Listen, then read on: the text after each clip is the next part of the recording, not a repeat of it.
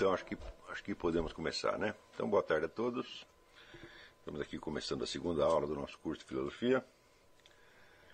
É, eu queria, antes de tudo, avisar o seguinte: eu recebi alguns dos é, exercícios de necrológico que eu tinha pedido. É, em, em geral estão muito bons, mas eles têm que ser feitos exatamente de acordo com aquilo que eu expliquei, senão não vai funcionar. Mais tarde vocês vão entender por que tem que ser assim é, tem que ser uma terceira pessoa escrevendo a seu respeito para uma outra pessoa ainda. Quer dizer, não, é para você fazer na primeira pessoa. Te, te, teve uma aqui, é, até digo de quem é para ele poder identificar, é o Tiago. O Tiago escreveu um muito, muito bom, mas ele escreveu na primeira pessoa. Então, isso não vai funcionar, não é assim que funciona. Né? Tem que ser, vamos dizer, a aquela imagem que o conjunto da sua vida transmite para uma terceira pessoa depois que você morreu. Um pouco baseado no, no, no verso do Stéphane Mallarmé, tel qu'en lui-même enfant, l'éternité l'échange. Quer dizer, a eternidade transforma, enfim, naquilo que ele era. Quer dizer, a forma fechada da sua vida, tal como ela pode ser vista, não por Deus, evidentemente, mas por um outro, um outro ser humano. Tá certo? Então, a sua vida, como ela fechou, acabou, ela adquiriu uma forma. Essa forma permite distinguir o que, que nela era acidental e passageiro e o que é estável e definitivo e que pode, portanto, ser legado para uh, as próximas gerações. E esta ideia. E você tem que supor, então, que você se realizou durante a vida, quer dizer, você realizou os seus sonhos e ambições mais altos e a sua vida então adquiriu um formato que é aquela que você, aquele que você desejaria realmente transmitir a outras pessoas. Quer dizer, o, o exemplo que você quer passar. Mas isso você tem que fazer um esforço para conceber como é que isso vai ser visto de fora, por uma outra pessoa. Então tem que ser escrito como se fosse uma terceira pessoa falando a seu respeito. Tem que, e tem que ser breve. Porque se for muito comprido, você vai se perder em detalhes que não interessam. Você tem que ir direto no ponto. Então, uma outra suposição que você pode fazer é que você é um repórter de jornal escrevendo um necrológio de um sujeito que acabou de morrer na véspera. Tá certo?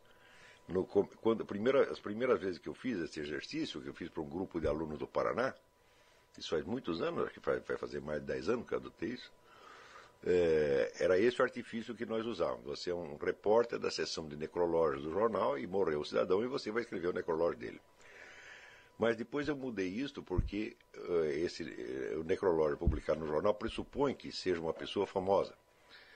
E isso introduz um, um, um viés. Isso já, de certo modo, força o, o, o, aluno a conceber a sua vida como se fosse a vida de uma pessoa famosa, e não é disso que eu estou falando você pode ter, ter é, vamos dizer, realizado as suas ambições mais altas sem que isso te torne famoso. famoso. Não é isso? Suponha que o sujeito queira ser, por exemplo, um, um monge, um monge trapista sem os talentos literários de Thomas Merton, né? Nem por isso deixará de ser uma pessoa notável, mas não se tornará conhecido, né? Então, por isso é que eu ah, mudei. Disse, não é um repórter escrevendo, é apenas uma terceira pessoa, uma pessoa que te conhece, né? Então, esse exercício não é, não é para mim, não é para o curso. Esse exercício é para você mesmo. Se você fizer para mim, não vai funcionar. Você tem que fazer para você mesmo e, portanto, tem que ser uma coisa verdadeira e sincera. É isso. E é a imagem do que você quer ser quando crescer e depois de crescer, né? a imagem do que você quer ter sido depois de morrer. É, isto vai servir para você como uma, uma espécie de baliza ao longo da vida. Quer dizer, você vai medir né, os seus objetivos e a situação real que você está enfrentando. A nossa vida é sempre uma equação entre o que nós queremos ser e os instrumentos e os obstáculos que o mundo coloca para nós. Né? É esta equação é que vai resolver o que você realmente vai ser. Tá certo? E ao longo da vida você verá que as circunstâncias nas quais você vive, as situações que você atravessa, as pessoas que você conhece, né, as oportunidades que você tem só raramente coincidem com os meios adequados para a realização do que você quer ser. Quer dizer, o mundo não foi moldado para você, ele é um mundo só para todo mundo. Né?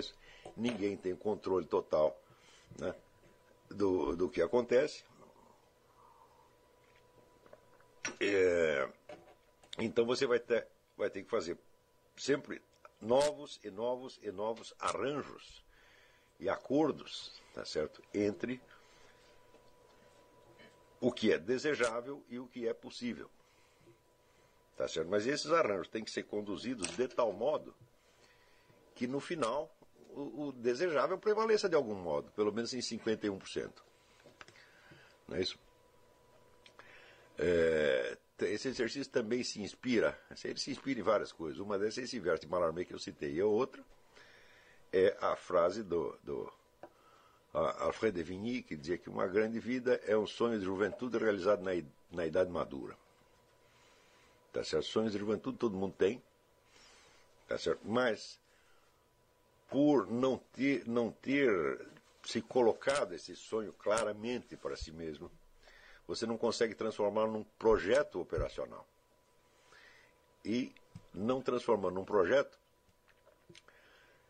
você não vai poder fazer as negociações que serão exigidas pelas diferentes situações. E você o seu seu sonho, seu objetivo acaba se apagando, acaba se dissolvendo no meio da multiplicidade das situações vividas. Porque aí se trata efetivamente de um confronto entre unidade e multiplicidade. Quer dizer, você tem, na medida que você tem esse objetivo e você consegue desenhá-lo, perfilá-lo como se fosse uma imagem unitária, então este é o fator unificante da sua vida. Né? Pelo menos é o fator unificante da sua vida consciente. E as situações que você atravessa, as pessoas que vêm parar na sua vida, né, os encontros ocasionais e é, os inúmeros é, dificuldades e oportunidades que vão aparecendo são o elemento múltiplo. Né? Então você está permanentemente forçando para restaurar a unidade da sua vida. E a situação está forçando o tempo todo para dissolvê-la, de algum modo. A não ser naqueles casos excepcionais em que as circunstâncias concorrem para a realização do indivíduo. Mas isso é, é realmente é raro. Né? Em geral, elas nem concorrem e nem atrapalham. Em geral, elas fazem um meio a meio, tá certo? E não é de se excluir também que os próprios fatores que, você, que lhe parecem adversos num certo momento possam ser usados e retrabalhados, né? no sentido de, de restaurar dialeticamente a, unidade do trajeto percorrido. Né? Existe na vida do Viktor Frankl aquele famoso episódio em que ele não sabia se saía da Alemanha para ir estudar nos Estados Unidos, era o que ele queria fazer, ou se ele ficava com os pais dele que estavam muito velhinhos. Né? E nesse ínterim houve uma eu não, sei, eu não lembro se ele encontrou uma, uma, igreja em demolição, ou se tinha caído uma bomba na igreja, não lembro exatamente o detalhe, mas igreja numa sinagoga. E ele no chão viu uma pedra, tinha caído da sinagoga, e na pedra estava gravado o mandamento honrar pai e mãe. E ele entendeu aquilo como uma mensagem de Deus para que ele ficasse com os pais. Ué, ele ficando com os pais, foi ele mais pai, todo mundo, para o campo de concentração. Né? Então, poderia parecer que dentro do projeto de vida dele, isso foi, não deu uma desgraça, foi uma ruptura, foi um elemento fortemente opositivo e, né, que apareceu e que destruiu todos os seus sonhos. Mas, na verdade, o que aconteceu foi exatamente o contrário, porque toda a substância né, da investigação médica que o, o Victor Frankl a que ele se dedicaria pelo resto da sua vida foi dada pela experiência que ele teve no, no campo de concentração. Né? Com, e justamente, e a pergunta dele, que a pergunta que ele fez e que orientou essa investigação, esse estudo, repetia de algum modo a mesma experiência que ele estava vivendo, porque era a pergunta: por que que algumas pessoas resistiam bem a experiência do campo de concentração e saíam até fortalecidas. E outras pessoas né, desabavam, eram totalmente destruídas. E essa foi a pergunta. Por que, que a situação, se a situação é a mesma para todos nós, por que, que um reage de uma maneira e outro reage de outra maneira? Essa pergunta pode ser é, transposta, né, transformada, quer dizer, algebricamente numa, outra que é porque em alguns indivíduos o fator unificante prevalece e em outros o fator dispersante é o que acaba ganhando. Não é isso? Ou seja, era exatamente o problema que ele também estava tentando resolver. Quer dizer, como é que ele perseverava na sua vocação né, numa situação que parecia não só hostil, mas absolutamente antagônica. Como é que o sujeito vai poder se realizar como fazer uma carreira médica, né, dentro do campo de concentração? A carreira de cientista, de acadêmico dentro do, do campo de concentração seria impossível, mas na verdade o que parecia o seu mais oposto, mais hostil, acabou não só ajudando, como dando a inspiração para ele. Então, isso aí mostra que se você estiver firmemente disposto a ser quem você quer ser, e se você não, não, não ficar contando sempre com circunstâncias favoráveis, mas você aceitar de bom coração as circunstâncias desfavoráveis e tentar sempre integrá-las, negociar com elas, não brigar, tá não forçar, mas negociando com elas e integrando, tá você é, acaba absorvendo todos esses elementos. Né? Aí existe uma, uma, uma terceira frase que serviu também de inspiração para este exercício, que é a do Ortega y Gasset, né? que ele dizia que a, reab a reabsorção da circunstância é o destino concreto do ser humano. Preste bem atenção. A reabsorção da circunstância. Quer dizer, tem, tem a famosa regra dele, né? Eu sou eu e minha circunstância, né? Quer dizer, eu só escolho uma parte do que eu sou. A outra parte eu recebo de fora. Eu recebo, por exemplo, da minha hereditariedade. Eu, ninguém conhece todos os seus antepassados. Mesmo que você tenha uma árvore genealógica que vai até a Idade Média. Né? Eu conheci, tinha um amigo suíço que ele tinha uma árvore genealógica que ia até, sei lá, o ano 800, né? o Willy Wirtz, então eu, era um suíço. E daí eu perguntei, Willy, mas você é família nobre? O que que era? disse, não, a gente era uma família de ferreiros, bicicleteiros, tá? A gente trabalhava consertando bicicleta, né? Então, mas essa família de ferreiros é, tinha continuidade. Mas mesmo assim, eu digo, bom, mas você tem apenas o nome, a data de nascimento dos caras, você não tem a biografia de cada um, você não conheceu, você não é capaz de imaginar concretamente isso. Né? É, você precisaria, para ter uma clareza quanto a isso, precisaria ter uma ficha médica de todos os seus, os seus antepassados, que é, que é impossível. Né? É, então você não sabe quais são as tendências hereditárias com as quais você nasceu. Essas tendências hereditárias, portanto, elas não fazem parte, vamos dizer, propriamente da sua personalidade, embora façam parte, vamos dizer, do seu ser. Algumas delas são elementos estranhos que estão dentro de você. Não é isso? esses elementos estranhos. Então, e aí tem uma outra frase que, que inspirou este exercício, é, que é, é a frase do Zonde, que diz que os nossos, as figuras dos nossos antepassados né, pesam diante de nós, exigindo que nós repitamos os seus destinos. Quer dizer, como se não quisessem morrer. Né? Eles querem que a gente vive, viva de novo o mesmo destino que foi deles, por pior que tenha sido esse destino. Aliás, quanto pior ele foi, mais eles vão forçar para que você se torne igual a eles. Então tem uma galeria de personagens, tá certo? É, sugerindo sutilmente comportamentos para você. Faça isso, faça aquilo, faça aquilo outro. Você não, se, se você os visse né, como figuras dizer, fisicamente identificáveis e os ouvisse falando, você poderia fazer uma escolha, mas não é assim que eles aparecem. Eles aparecem dentro de você como se fosse sua própria voz, como se fosse a sua própria vontade, e você se deixa enganar por elas. É só com o tempo que você vai percebendo que existem E você mesmo quer coisas contraditórias. Não é isso? Quer muitas coisas diferentes, quer coisas contraditórias. É, e aí você vai percebendo que esses elementos são antagônicos. Eles são antagônicos, mas eles são o seu material, são o que você tem, são aquilo com que você nasceu, são o equipamento que você tem. E você vai ter que fazer um arranjo. Note bem, eu não estou falando da circunstância externa que você vai se encontrar durante a vida, estou falando daquilo que já vem com você. Já vem com você, faz parte da é a sua herança, mas não é você. Você é o sujeito que vai ter que se arrumar com esta herança né, e com os elementos externos para compor a vida que você deseja. É?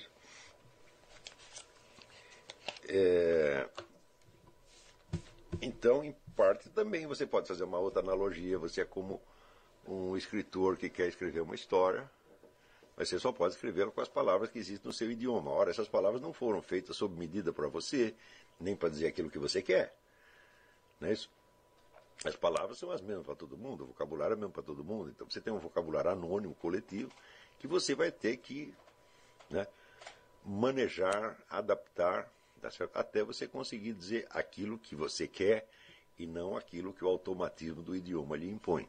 Daqui a pouco voltaremos a esse tema, tá certo? É... Então, esses elementos hereditários, embora eles venham com você, eles não correspondem, então, àquilo, exatamente aquilo que você quer, mas eles lhe sugerem né, desejos, ambições, sonhos, impulsos, etc, etc. E você vai ter que escolher, combinar, né, manipular aquilo de, alguma maneira, tá certo? Como um arquiteto que reúne vários materiais heterogêneos para fazer construir uma casa, com a diferença que no caso os materiais não estão não ficam simplesmente empilhados, como se fossem tijolos, telhas, eh, ripas, vigas, etc, etc, mas esses materiais falam, eles agem, eles têm uma vontade própria, por assim dizer. Então, o que eu quero nesse exercício é que você fixe da maneira mais clara possível o fator, o fator unificante da sua vida, ou aquilo que você pretende que seja o fator unificante. Para você, tendo máxima consciência disso, possa mais facilmente fazer os arranjos necessários. Não é isso? Então, por exemplo, né, aquele famoso caso, eu quero fazer tal coisa, mas a minha família quer que eu faça tal outra. Não é isso? Quer dizer, eu quero ser surfista profissional, mas a minha mãe quer que eu faça um concurso para o Banco do Brasil. Né?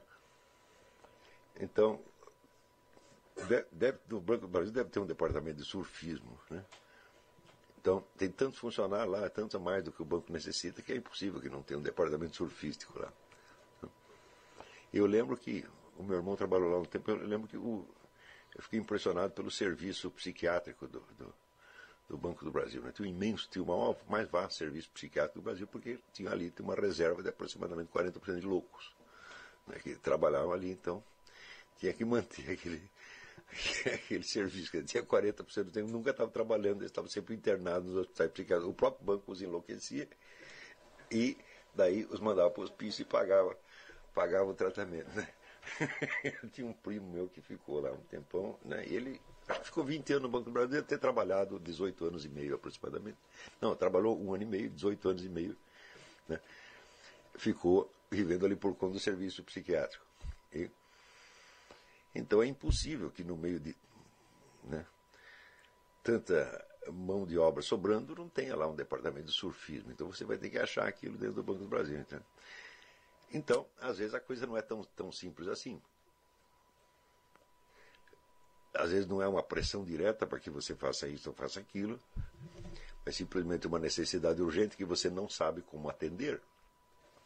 Por exemplo, você tem dívidas, né, se você tem que pagá-las, e elas não vêm com a indicação precisa de onde você vai arrumar o dinheiro para pagá-las. Então você vai ter que gastar um tempo da sua vida. Né, é, para descobrir a solução desse problema, o qual problema não parece ter nada a ver com a sua vocação ou seu objetivo. Parece um elemento totalmente estranho que só veio ali para atrapalhar, tá certo? Porém, este exercício é uma maneira de você ir metendo na sua cabeça desde já que na verdade não há elementos totalmente antagônicos. Hum? Esses elementos totalmente antagônicos são os materiais mesmos de que você dispõe. Não é isso? Não. Então,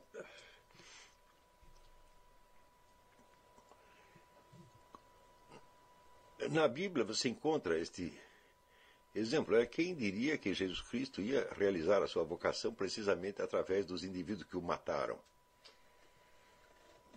Né? Quer dizer, este é o exemplo máximo né, da vitória obtida através da derrota. É isso? Então, como diz ele, é preciso que a profecia se cumpra. Então é preciso que o matem para que ele possa ressurgir dos mortos e aparecer para as pessoas e falar com elas. Né? Claro que você não vai fazer isso assim tão facilmente quanto você imagina, mas este é um exemplo extremo. Né? de que os antagonismos, né, a Bíblia coloca os inimigos da alma, o mundo, o diabo e a carne. Né? Então, o mundo é justamente isso aí que eu estou falando, quer dizer, a, a, famosa circunstância do, do Ortega C e, sobretudo, é o, o ambiente social no qual você vive. Tá certo? O ambiente social que é constituído, em primeiro lugar, pelo seu círculo de amigos. Círculo de amigos é um elemento altamente corruptor. Tá certo? E eu acho que é o mais difícil de você é, manipular. Às vezes, um inimigo é mais fácil de você integrar no seu plano do que um círculo de amigos que é, lhe vende a sua afeição a preço altíssimo. Não é isso? Quer dizer que para você continuar sendo amigo deles, você precisa fazer isso, mais aquilo, mais aquilo, mais aquilo, e tudo isso pode ser bastante antagônico com os seus objetivos de vida. Né? É, também as pessoas que te atraem de algum modo, né? as mulheres ou homens pelos quais você tem, tem atração e que podem ser pessoas que concorrem para o seu objetivo ou que o atrapalham. Num caso ou no outro, né? amigo, namorada, né? é, parente, é, esposa, filha, etc, etc, tudo isto pode e deve ser integrado de alguma maneira. Mas, em geral, você vai ter que proceder a uma integração dialética, a integração do antagonismo. Não é isso?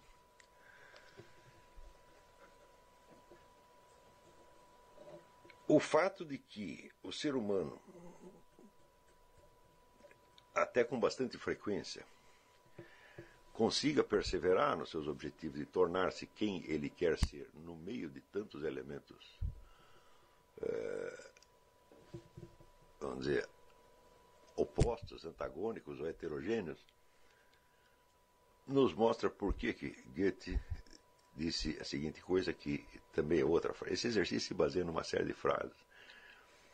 E que ele dizia que a maior das delícias que o ser humano experimenta é a personalidade.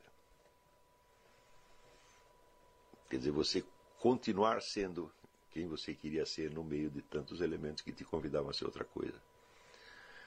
Então, esse exercício é somente o começo. Tá certo? Pode ser o começo da sua verdadeira vocação, e por isso mesmo ele tem que ser feito com muita seriedade. E prestem atenção, ele tem que ser feito servilmente do jeito que eu mandei. Não mude, senão não vai funcionar. Senão o exercício. Se você fizer do meu jeito, corre sobre a minha responsabilidade. Se você fizer do seu, a responsabilidade é sua. Tá certo? Se fizer do meu jeito e der errado, você pode cobrar de mim. Mas se você fizer do seu jeito, então só vai poder cobrar de você mesmo. Tá certo? Então, eu, eu já apliquei esse exercício inúmeras vezes e sempre funcionou. Eu acredito que todas as pessoas que o fizeram adquiriram uma clareza muito maior sobre suas vidas, sobre suas personalidades sobre seus valores do que, do que tinham antes. Tá certo? E isto, evidentemente, nos coloca já na pista de um elemento fundamental para o estudo da filosofia. A filosofia não é uma disciplina escolar que você possa é, aprender tal como você aprende outras disciplinas, simplesmente assimilando o legado né, de conhecimentos e de descobertas que a compõem. A filosofia realmente não é assim. Para você compreender, por exemplo, a história da biologia, você não precisa ser um biólogo, de maneira alguma. Por quê? As investigações e as conclusões que a biologia realizou, que os biólogos realizaram ao longo do tempo, compõem um estado de coisas na ciência atual que pode ser assimilado por mera informação. Você não precisa praticar a biologia para entender aquelas coisas. Não é isso? Mas no caso da filosofia, realmente não é assim. Quer dizer, a aquisição da cultura filosófica é um, é um elemento importante no estudo da filosofia, mas eu, eu não creio que ela ocupe mais de 10% do território. Né? A, a transformação da filosofia numa, numa disciplina acadêmica foi uma coisa que, em parte, ajudou. Em algumas épocas da história, ajudou, foi bastante útil. Eu assinalaria três períodos memoráveis da história das universidades, que foi primeiro logo na sua fundação, por volta onde a universidade medieval alcança um, dizer, um período de florescimento extraordinário no século XIII. Depois você vê um outro episódio semelhante no tempo do idealismo alemão, quer dizer, entre o fim do século XVIII e as primeiras décadas do, do século XIX. Dizer, até mais ou menos, até a morte de Schelling, digamos. Né? É, e terceiro, aquele. É, terceiro, a, a Universidade Austríaca. Esse fenômeno que aconteceu justamente no período em que ali estudavam né, uh, o Eric Fögelin e o nosso Otto Maria Carpo, mais ou menos na, na mesma, mesma época. Quer dizer, essas seriam as primeiras décadas do século XX. Né? Então, são três momentos memoráveis da história da universidade, mas infelizmente esses momentos não são a maioria. Né? Eles são antes a exceção. Quer dizer, em geral, o que você vai ver nas universidades, mesmo nas melhores, é a estabilização de uma rotina burocrática, onde o, o amor ao conhecimento praticamente desaparece, e onde tudo que interessa é, é cumprir obrigações regulamentares. Mesmo que essas obrigações regulamentares sejam de alto nível, que, é, que frequentemente acontece, é, o simples cumprimento delas não colocará você na pista do que é efetivamente a filosofia, porque a filosofia é uma prática pessoal e grupal. Ela não é uma ciência no sentido de, de ser um conhecimento teorético que está registrado. Tá certo?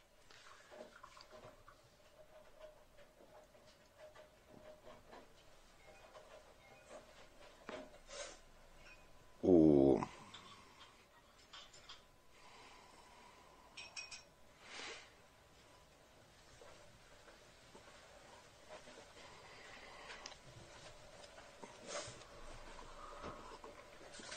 A filosofia é, ao mesmo tempo é uma, é uma é uma tradição e uma prática que tem pela qual essa tradição é continuamente recuperada, restaurada, tá certo? e pela qual assim ela vai continuando, longo, adquirindo a sua continuidade né, ao longo dos tempos. Então, aí, sente aí. Hum?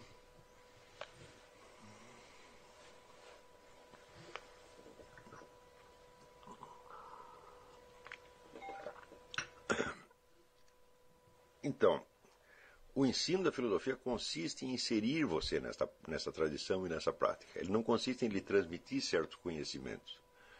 A transmissão de conhecimento ela está ali e é absolutamente indispensável, mas ela é, asseguro para vocês, ela é apenas 10% do trabalho. Né? A essência da, do, do, do ensino da filosofia é a intensificação do seu trabalho de apropriação de si mesmo como portador de conhecimento. Ou seja, é um trabalho que se faz especialmente na consciência do, do indivíduo. Trata-se de uma intensificação, uma ampliação e um fortalecimento da sua, da sua consciência. Tá certo? E por isso mesmo que esse tipo de exercício é extremamente importante, porque ele vai te confrontar com, com a, a realidade da sua vida.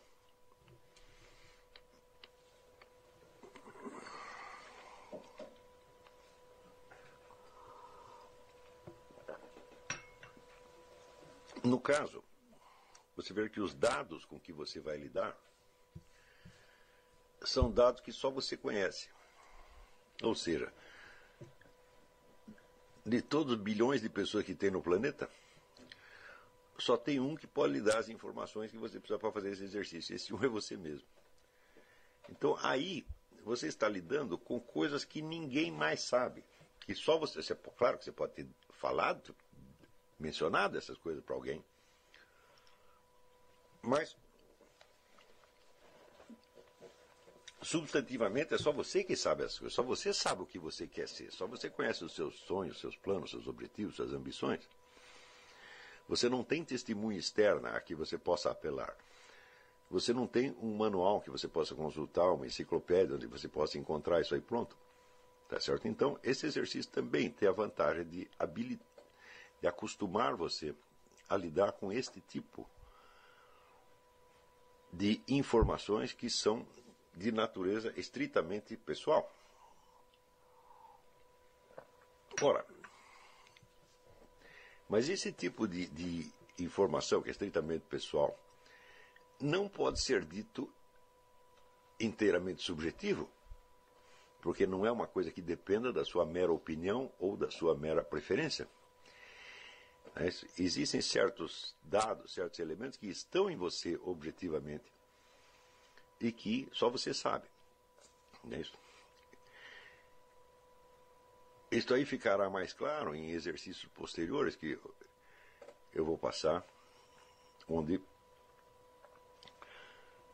onde a, a prática do autoexame mostrará a você que em certos momentos você é a única testemunha de certos fatos que se passaram porque você mesmo foi o autor desses fatos e não havia ninguém em volta para te dizer o que estava acontecendo. Ora, qualquer testemunha né, de um fato é ela própria a portadora dos motivos de certeza de que este fato aconteceu. Hum? Suponha que você está na rua e você viu um sujeito matando outro. Era três horas da manhã, estava escuro, não tinha mais ninguém ali e só você viu aquilo. Hum? Não há mais nenhum outro elemento que possa ajudar a dizer quem foi o assassino e quem não foi. Só você pode fazer isso. E, no entanto, esse seu testemunho é a base do conhecimento objetivo do que se passou ali. Então, não, você não vamos confundir este conhecimento individual solitário com o subjetivo. Subjetivo é aquilo que depende do arbítrio individual. Não é isso? Então, se seu fulano matou seu ciclano, tá certo? E você viu isto, é claro que a coisa não depende de você, não foi você que inventou. Não é isso? Quer dizer, é um fato esse fato se passou no universo externo, não foi você que fez, não foi você que inventou, tá certo? E, no entanto, você é o portador único daquele conhecimento. É isto. A importância extraordinária desse testemunho solitário será comprovada ao longo desse curso várias e várias vezes tudo o que existe no mundo em matéria de conhecimento depende disso. Se você pegar, vamos dizer, até os experimentos científicos que, em princípio, podem ser indefinidamente repetíveis, até eles dependem da testemunha solitária. Por quê? Porque esses experimentos terão que ser repetidos por pessoas e cada pessoa terá que, cada pessoa terá que assisti-los por si mesma. Ela não pode perguntar para uma outra, porque se você perguntar para uma outra, deixou de ser um experimento e passa a ser um testemunho de terceiro. Não é isso? Por exemplo, o homem de ciência diz: olha, as coisas se passam dessa, dessa, dessa maneira. Se você testar no laboratório, vocês vão ver. Hum? Então, cada um dos interessados repetirá a experiência e terá que assisti-la com seus próprios olhos. É? E ninguém pode fazê-lo em lugar dele. Quer dizer, a validação da experiência científica depende do depoimento de cada um dos que a repetiram. Está compreendendo? Então, a base última é estritamente o testemunho individual. Ah, mas nós podemos fazer os experimentos através de máquinas, de equipamentos. Sim, mas alguém terá que ver as máquinas funcionando. E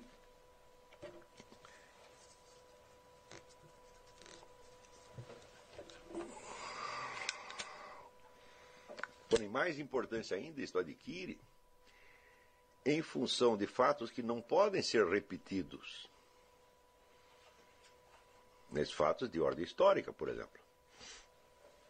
Nós por numa certa batalha, sei lá, o seu exército perdeu e depois tem uma investigação e quer saber quem foi o culpado. Hum?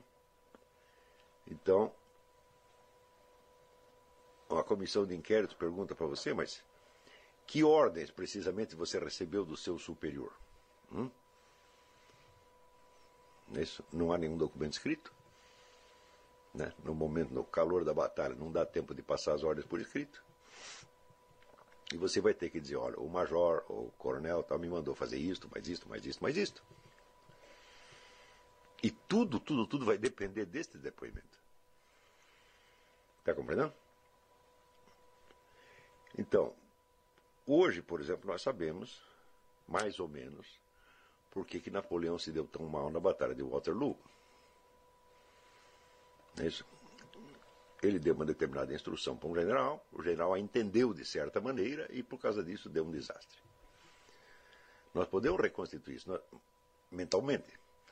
Nós não podemos fazer com que a batalha se repita né, para ver se o general comete o mesmo erro de novo. Tá certo? Então nós dependemos inteiramente de quem estava lá e nos contou o que viu. Se você fizer as contas, você vai ver que a quase totalidade dos conhecimentos humanos depende exclusivamente desse tipo de coisa.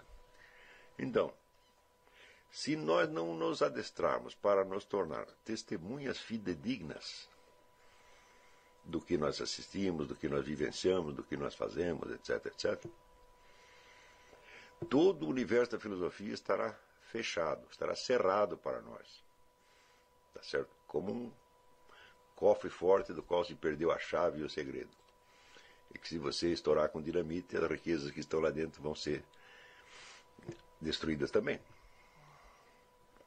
Tá certo? Então é absolutamente fantástico que tantas pessoas acreditem poder estudar filosofia sem ter se adestrado neste ponto.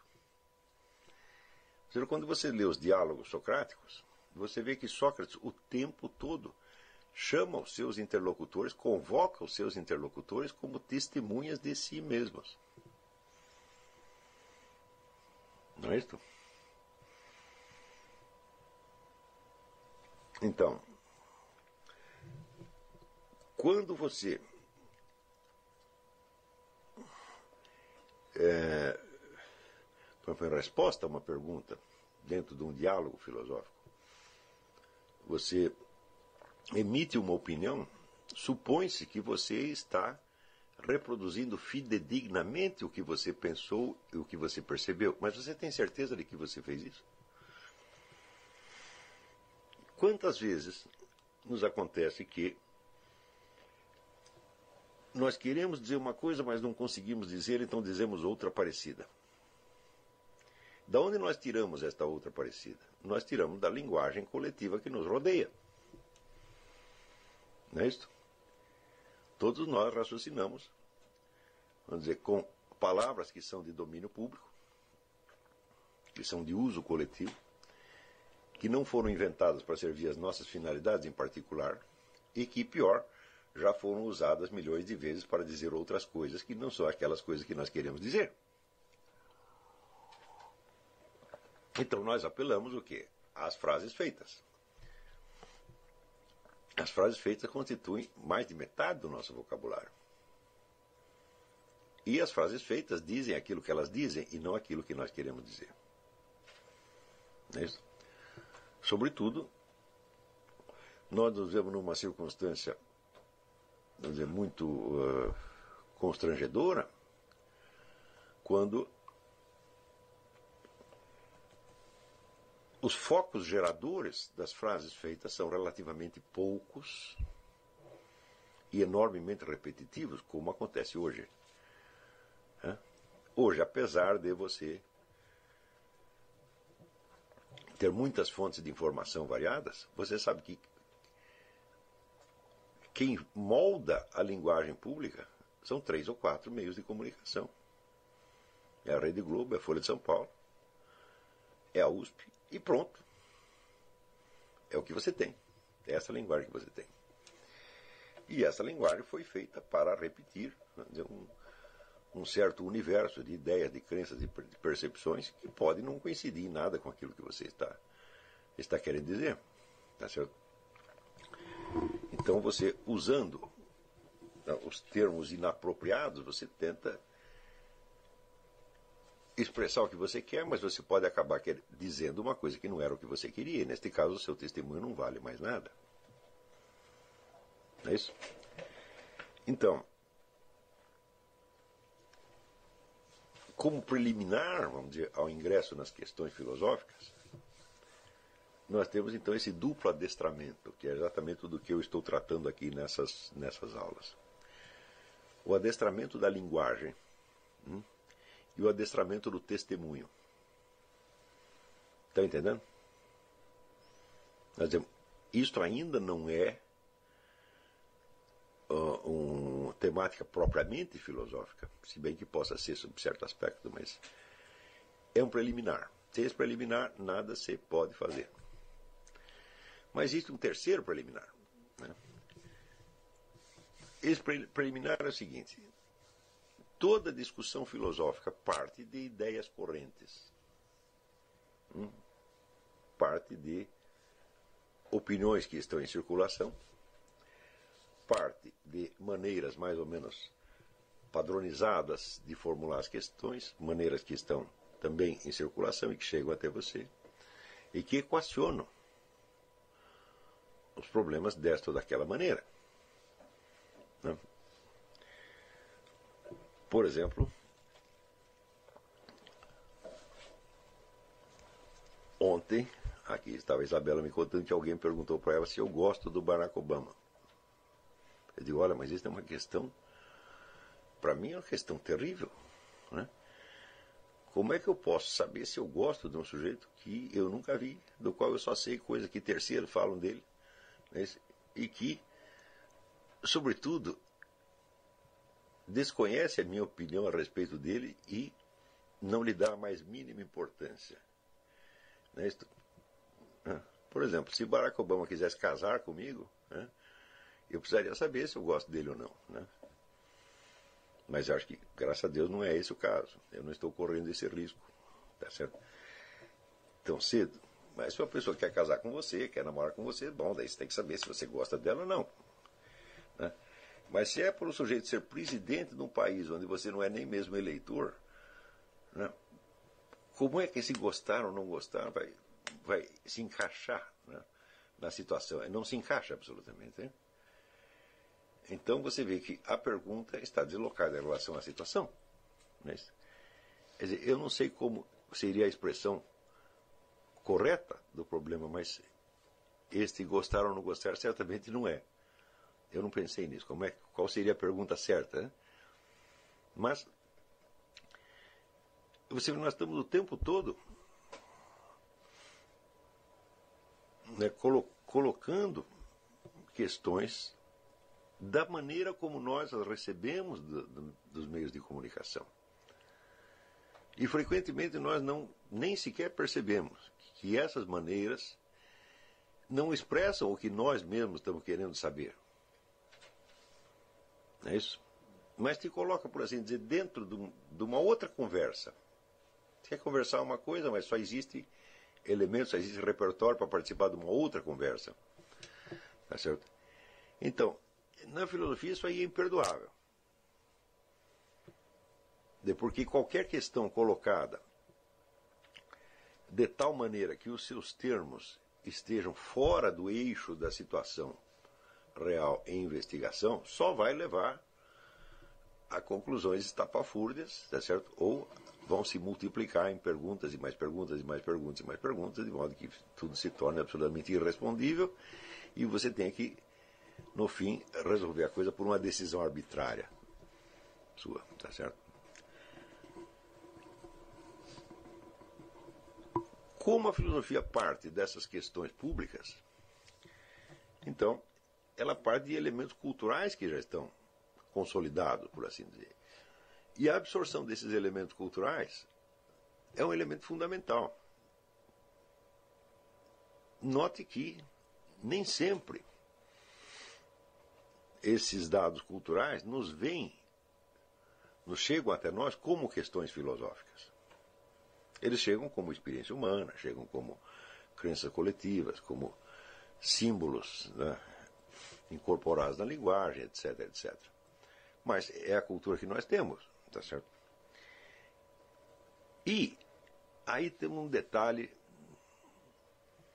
particularmente espinhoso.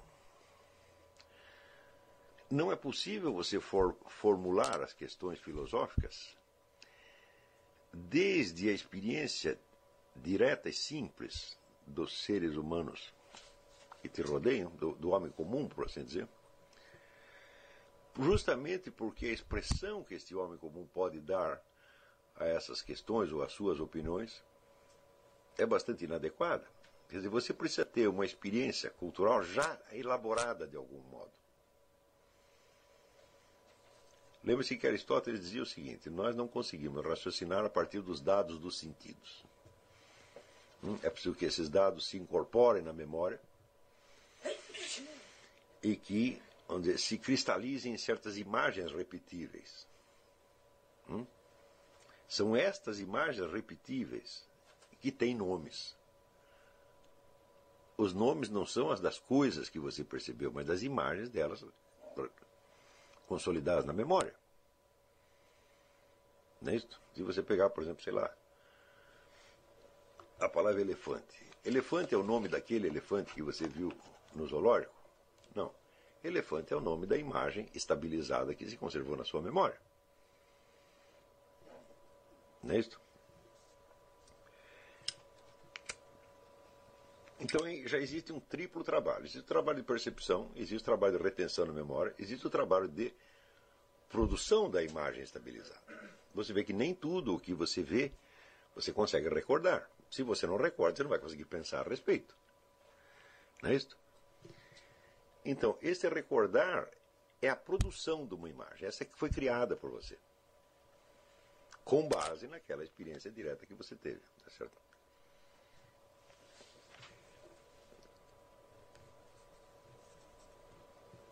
E por fim existe dessa imagem, vamos dizer, a extração de um conceito verbal.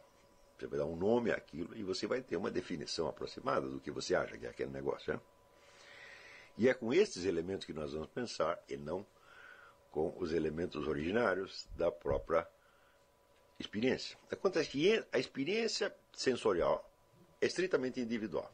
Hum? Ninguém vê com os seus olhos, ninguém ouve com os seus ouvidos, e ninguém toca os objetos com as suas mãos. Né?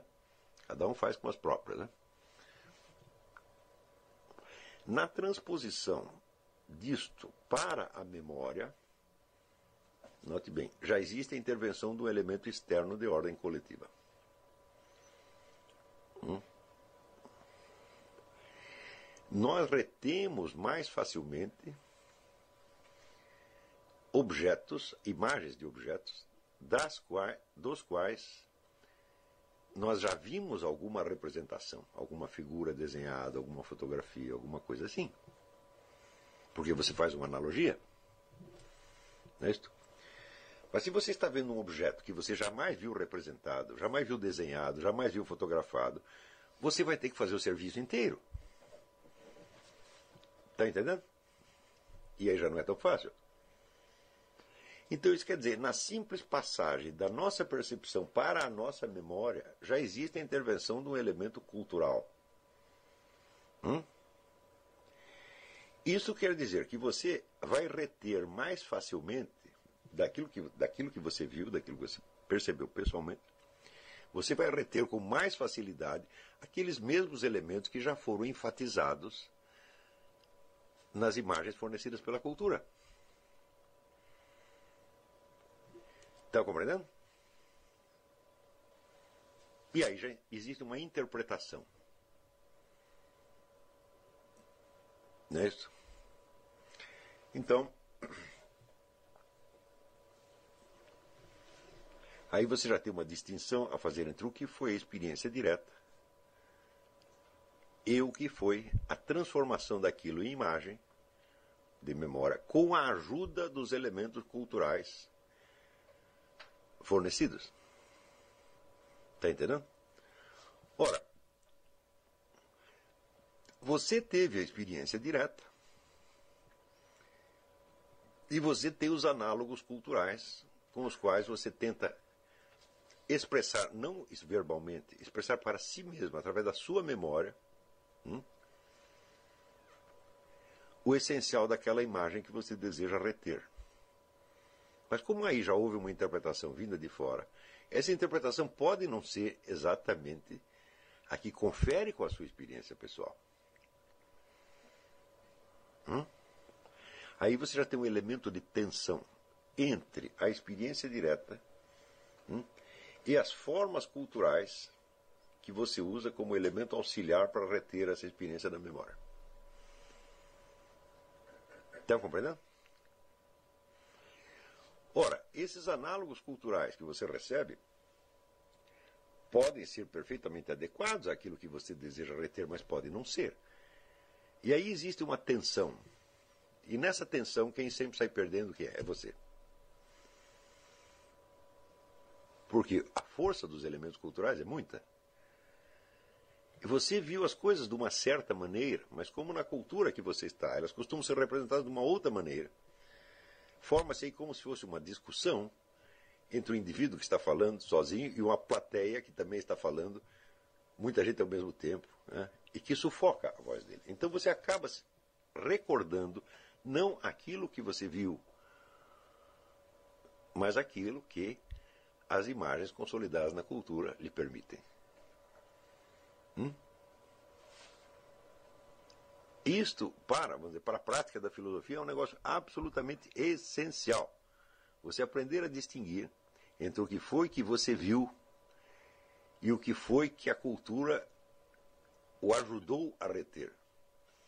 E aí você vai ver que às vezes existem abismos. Hum?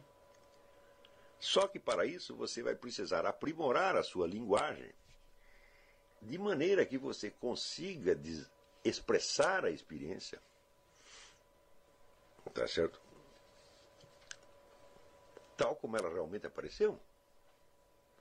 Ora, mas acontece que quando você vai expressar em palavras, as palavras também vêm de fora. As palavras também são elementos culturais consolidados que você recebe. Hum? E você então vai ter que aprender a manejá-las de tal modo que elas digam o que você quer e não o que, vamos dizer, a cultura em torno permite ou, ou habitualmente permite. Está entendendo? Então, a aquisição de uma linguagem pessoal, vamos dizer, é o elemento fundamental para você conseguir ser fiel à sua experiência direta em vez de simplesmente repetir o que a sociedade ensinou a dizer a respeito daquelas coisas. E note bem, eu não estou falando. Esta dificuldade ela entra em cena antes mesmo da expressão verbal. Está compreendendo?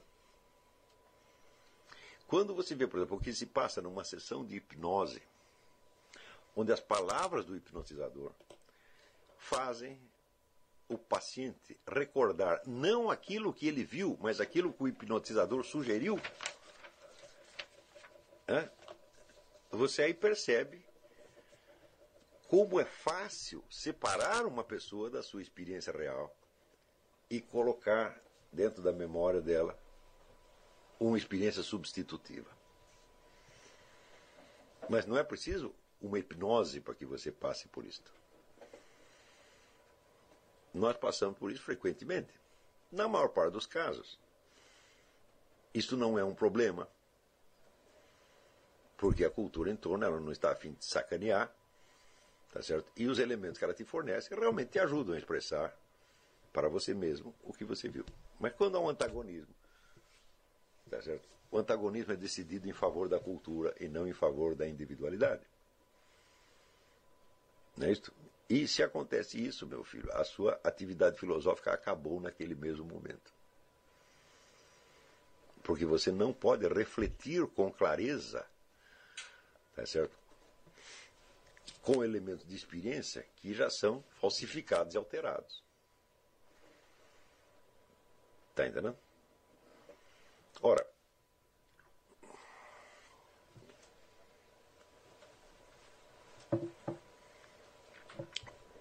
Isso quer dizer que existe na, no início, na origem da atividade filosófica, existe uma atividade, por assim dizer, confessional, que é a atividade, vamos dizer, da testemunha, que relata para si mesma, de maneira fiel, aquilo que ela viu, aquilo que ela sentiu, aquilo que ela pensou, e, em suma, o mundo inteiro da experiência direta que ela teve. Ora, essa experiência direta ela pode ser difícil de expressar, às vezes impossível, tá certo? Porém, ela é o material genuíno que você tem, porque o resto é tudo, vamos dizer, criação cultural. E as criações culturais, embora elas possam ter nascido de experiências genuínas também, podem ter nascido de outra coisa. Tá certo? Então, esta noção vamos dizer, da experiência genuína é fundamental. Porque é daí que vai sair os elementos, de, os poucos elementos de certeza que nós podemos ter.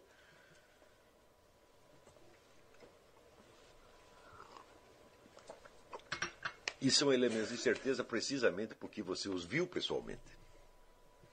Tá certo? Você não precisa acreditar que você viu tudo, que a sua experiência é completa, mas aqueles detalhes, aqueles aspectos que você viu, você tem a certeza que não foi, não foi você que inventou. Hum?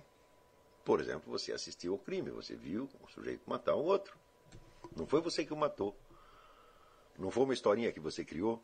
Hein? E, você, e neste caso, você sabe perfeitamente, você percebe claramente a diferença entre o observar, ou seja, entre o receber uma informação e o criar a informação. Isso. Claro que ao contar a história, você pode alterá-la.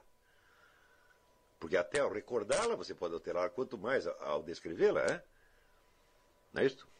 Por exemplo, você, vai, você pode tentar tornar a história mais interessante. Não é isso? Ou ao contrário, tentar atenuá-la. Mas essa tentativa de enfatizar ou de atenuar não faz parte da experiência originária. Foi introduzida depois e por outros motivos. Está compreendendo? Então, se na prática da filosofia, vamos dizer, a busca de, de, uma, de uma, certeza razoável, certo? a busca de uma certeza criticamente analisada e fundamentada é a parte essencial, então nós temos que começar a fazer isto, aprender a fazer isto, desde os elementos de experiência direta que nós temos. Estão compreendendo? Às vezes, essas experiências estão tão singulares que elas nos parecem ser esquisitices nossas. Hum? E, como todos nós, além de querer nos tornar pessoas inteligentes, cultas e até filósofos, nós também queremos ser pessoas normais, ou que nós imaginamos que são normais, nós muitas vezes apagamos essas experiências porque elas nos mostram o que nós temos de radicalmente individual e diferente de todo, todo, todo mundo. Não é isto?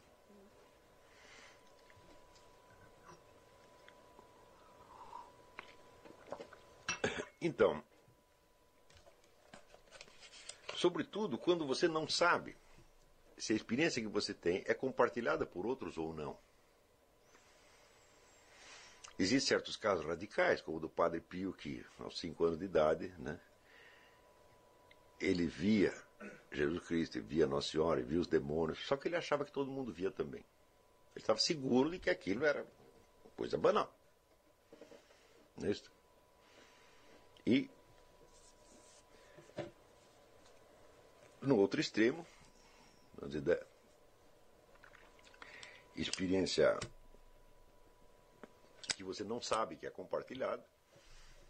Tem o famoso caso do meu filho Thales, que uma vez chegou para a mãe, quando ele era pequenininho, e falou: Mãe, às vezes eu fico falando, mas não é que eu estou falando, é só na minha cabeça. Daí ela disse: Pois é, isso chama-se pensar. Ele disse: ah, Você também faz isso? então, pode acontecer que a gente tem experiências muito peculiares, e acredito que elas são de domínio público. Por outro lado, você pode ter uma experiência banal e achar que aquilo só aconteceu com você. Como é que você vai saber se você não perguntar? Está compreendendo? Então, até para perguntar, até para você conviver, é preciso você ter alguma ideia do que, é a sua experiência real. Não é isso? Então,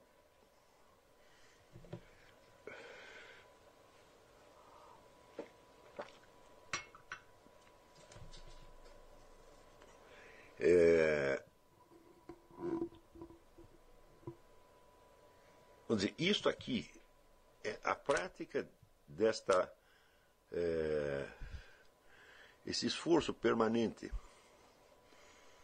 de expressar a experiência na sua singularidade, sem transformá-la em outra coisa, mas ao mesmo tempo tornando-a suficientemente reconhecível para que ela possa ser dita na linguagem coletiva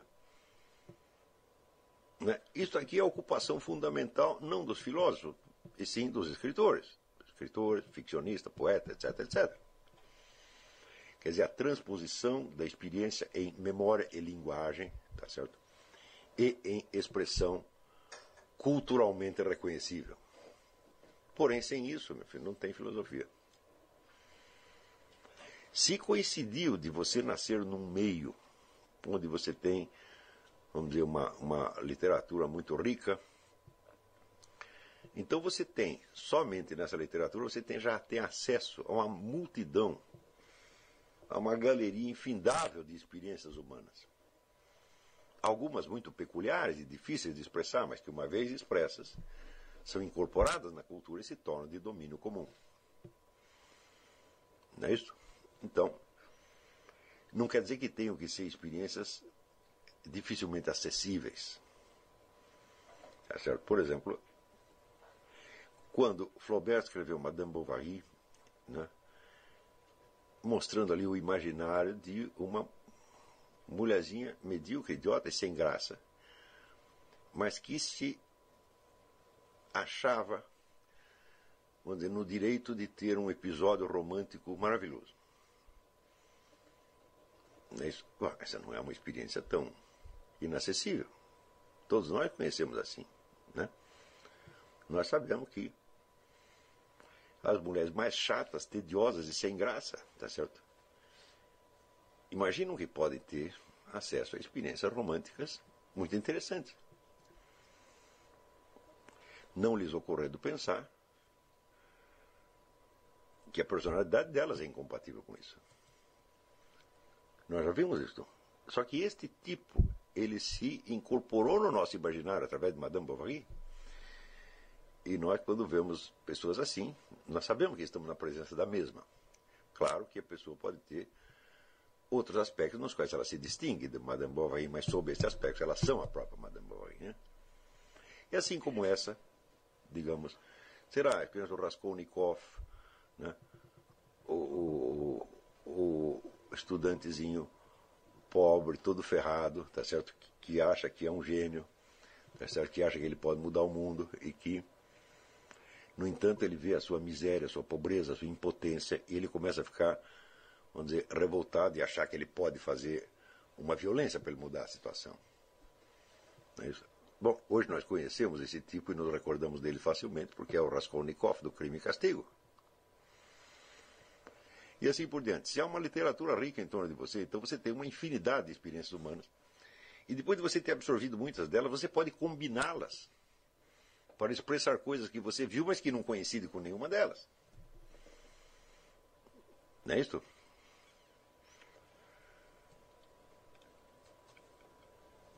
Por exemplo, uma pessoa que você conhece pode participar simultaneamente do drama de Raskolnikov, Madame Bovary. A mesma pessoa que é Madame Bovary sob um lado pode ser o Raskolnikov sob o outro.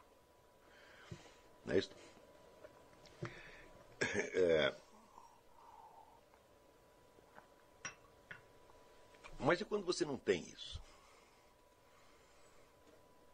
Quando a literatura é pobre, ou, vamos dizer, os hábitos vigentes de, de leitura não lhe permitem acesso a esse mundo de, de experiências. Bom, então, meu filho, você vai ter que inventar tudo por conta própria, ou seja, você vai ter que ser. Aí fica muito mais difícil, porque você vai ter que ser Flaubert, Dostoiévski, Cervantes, etc., todo mundo ao mesmo tempo. É precisamente isso que as pessoas tentam e elas jamais conseguem. Né? Então, isso quer dizer que a absorção deste legado literário e artístico é absolutamente fundamental para te dar o quê? Os materiais com que mais tarde você vai raciocinar filosoficamente. Quanto mais experiência humana previamente elaborada pela cultura você absorver, mais fácil será você trabalhar filosoficamente esses materiais.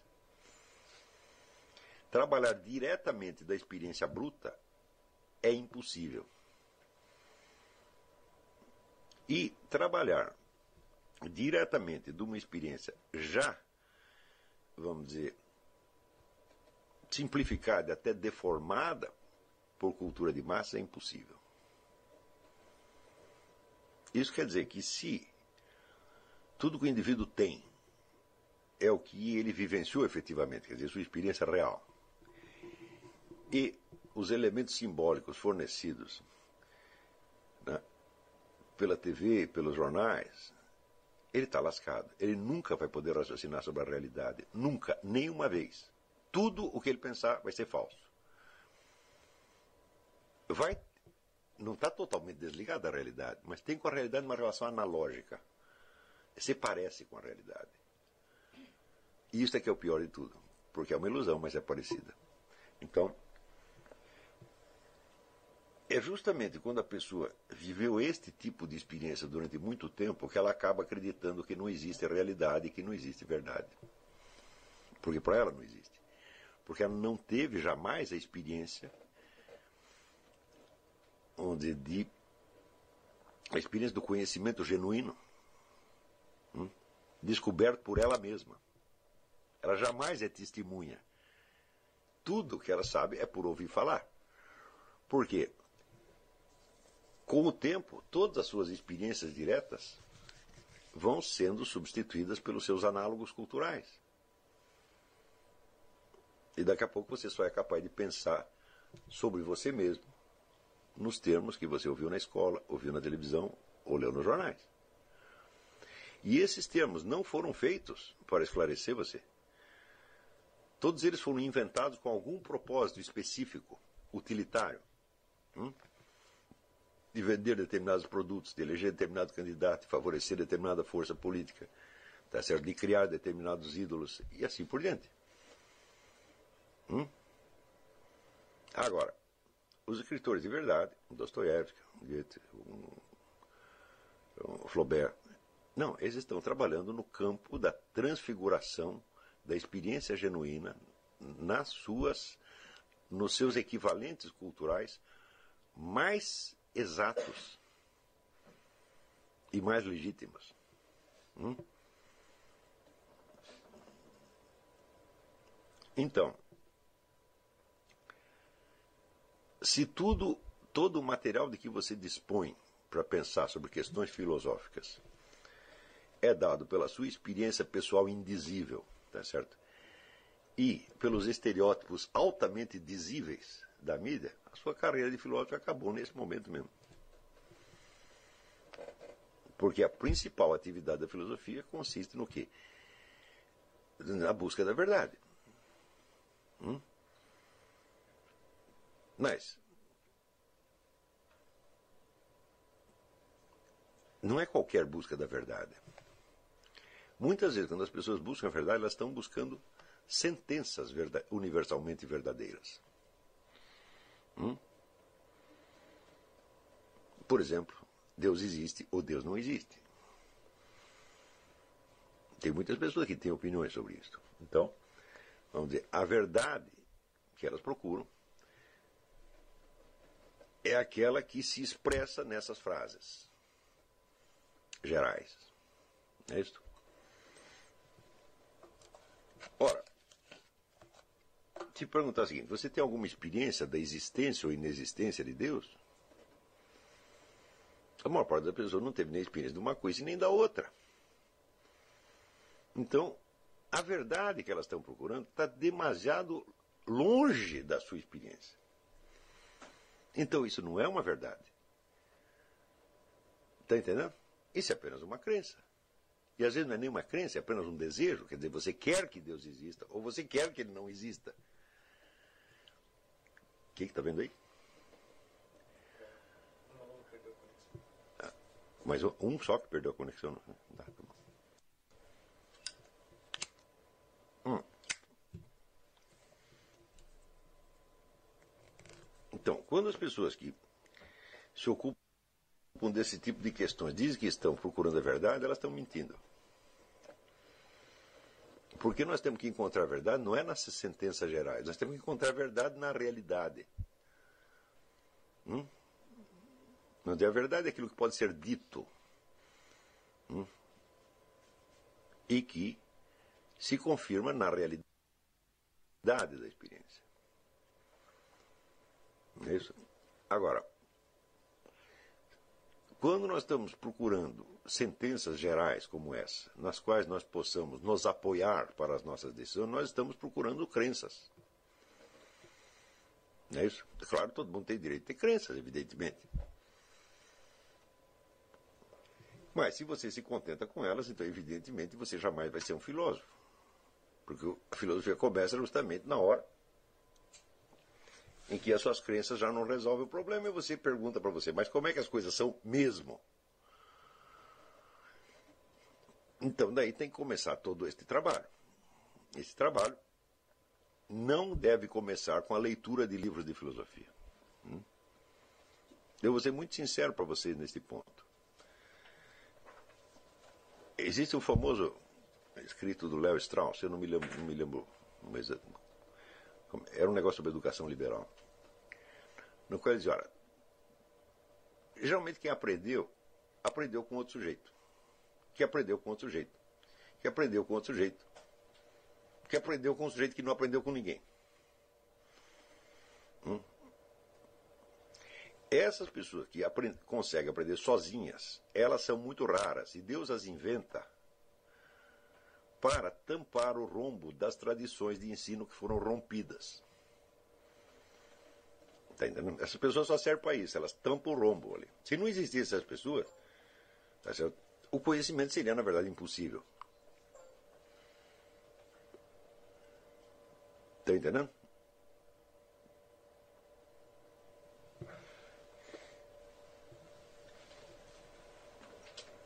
Peraí, deu um problema técnico aqui.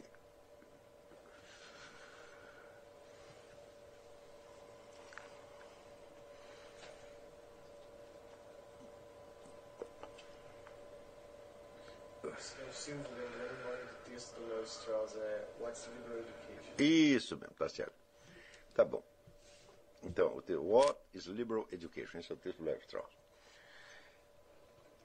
Então, é o seguinte: para você aprender filosofia, só tem duas chances.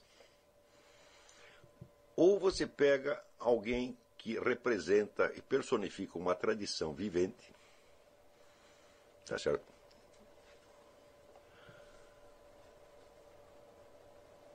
Ou você pega um desses negros que consegue aprender sozinho. Não tem outra. Agora, se você disser, ah, bom, quais são os livros que precisa? Eu digo, mas, meu filho, você é capaz de aprender filosofia com livros? Hum? Sem um filósofo vivo que te mostre como é que faz? Se você é capaz disso, então você é uma dessas pessoas capaz de restaurar uma tradição. Hum? E se você é uma pessoa capaz de restaurar a tradição, então, meu filho, você não precisa nem de livro. Você vai aprender mesmo que você viva numa ilha deserta e sem nunca ter aprendido a ler. E nesse caso você não tem que perguntar as coisas para mim. Então, vire-se. Isso quer dizer, se você precisa de alguém que te ensine, você não vai aprender em livro. Só existe ensino da filosofia onde tem um filósofo vivo exercendo aquilo e mostrando para você como é que faz. Porque se você é capaz de aprender em livro, então você não precisa de professor. Está compreendendo? Eu sei que eu sou um desses casos. Eu, ao contrário, eu sempre tenho alguma dificuldade de aprender coisas em sala de aula. Na verdade, só consigo aprender sozinho. Hum? E quando pela primeira vez eu fui procurar um professor de filosofia, eu tinha, trinta e tantos anos, quando eu encontrei o padre Stanislau lá dos Anjos, que foi o primeiro sujeito que eu vi no Brasil. Eu falei, oh, peraí, eu não, não, sabia que existia o Mário Ferreira dos Santos. Né? Além disso, ele já tinha morrido nessa época. É... O meu encontro com o padre Stanislau dos Santos foi o seguinte, eu tinha escrito um trabalho sobre Mário Ferreira dos Santos. E levei para ele para ele Diz, olha, o senhor conheceu o Mário Ferreira, o senhor estudou isso, quero saber a sua opinião. Ele leu aquele negócio e falou, isso aqui é um trabalho de conclusão do nosso curso. Eu digo, mas eu não fiz o curso. Ele disse, pois é, então você faz ao contrário. Você assiste o curso, né? Você entregou o trabalho de conclusão antes, agora você assiste o curso. E daí fica tudo fechado, fica tudo certo. Então, é claro que eu aprendi coisas no curso. Mas nada do que eu aprendi foi necessário para ter feito aquilo que eu já tinha feito. Tá certo? E o Parla dos Anjos dizia de mim: esse sujeito está na filosofia como o peixe está na água. Quer dizer, ele já nasceu aí dentro. Ele não consegue sair daí dentro. Então, neste caso, é possível você aprender muita coisa sozinho. Eu tive este professor por poucos anos três anos, menos de três. Tá certo? É, com, com aulas meramente semanais. Né? E, claro, aprendi muita coisa com ele. Mas se eu não tivesse aprendido com ele, teria aprendido de qualquer maneira. Hum? Então, Deus coloca essas pessoas justamente nas situações como o Brasil, onde não há uma tradição filosófica. E tem que emendar com uma tradição que parou não sei quando. Hum? Se não existisse essas pessoas, tudo ficaria impossível, o ensino ficaria impossível. Então, as pessoas perguntam, o que, é que tem que ler? Eu falo, não tem que ler nada, meu filho. Tu senta aí e escuta o que eu estou falando. Quando tiver que ler, eu aviso. Quer dizer, a finalidade da leitura é complementar, ilustrar e fortalecer o que nós estamos dando, dando aqui. Ela não vai ter, vamos dizer, a influência formativa que tem a presença viva do professor. Entendeu? No ensino real, você vai ter que passar a certas coisas que se transmitem no ensino da filosofia, que são até indizíveis. Que assim, em matéria de, de sabe, de, de estilo, de experiência pessoal, né? é, que só mesmo na convivência vai passar. Não tem, não tem outra maneira. Se você é capaz de pegar isto por leitura, Tá certo? Então é porque além da, da capacidade ou do talento propriamente filosófico, você tem este outro talento que não é filosófico, é um talento, vamos dizer, de aprendizado, que não tem nada a ver com filosofia. Ele tem, ele é útil para a filosofia, claro. Mas ele não é filosofia em si mesmo. Está compreendendo? São talentos absolutamente distintos. Não é isso? Então, grandes gênios da filosofia não tinham esse talento. Hum? Por exemplo, Santo Tomás de Aquino ele estudou anos com Santo Alberto Magno. E Santo Alberto já entregou bastante coisa mastigada para ele. Hum? Ele prosseguiu da onde o outro tinha parado, ele não, fez sozinho. Agora, quando nós. Quem ensinou Mário Ferreira dos Santos? Ninguém. Então isso quer dizer que ele não tinha apenas um gênio filosófico, ele tinha um outro talento específico. Que é de aprender sozinho. Isso pode acontecer. É. Quando aparece um sujeito do nada, sem uma tradição que o anteceda, sem grandes professores que o coloquem no, no caminho, isso acontece. Mas isso não vai fazer de você um filósofo maior ou menor, né? Está entendendo? Então, um camarada que tinha isso é Leibniz. Os camaradas com os quais Leibniz aprendeu estavam tão abaixo dele que ele praticamente não aprendeu nada com eles, aprendeu sozinho. Não é isso? Já você não pode dizer o mesmo de Platão e Aristóteles, que são os dois maiores filósofos da, da humanidade. Eles, eles, não tinham esse talento. Eles aprenderam com Sócrates. Platão aprendeu com Sócrates e Aristóteles aprendeu com Platão. Então,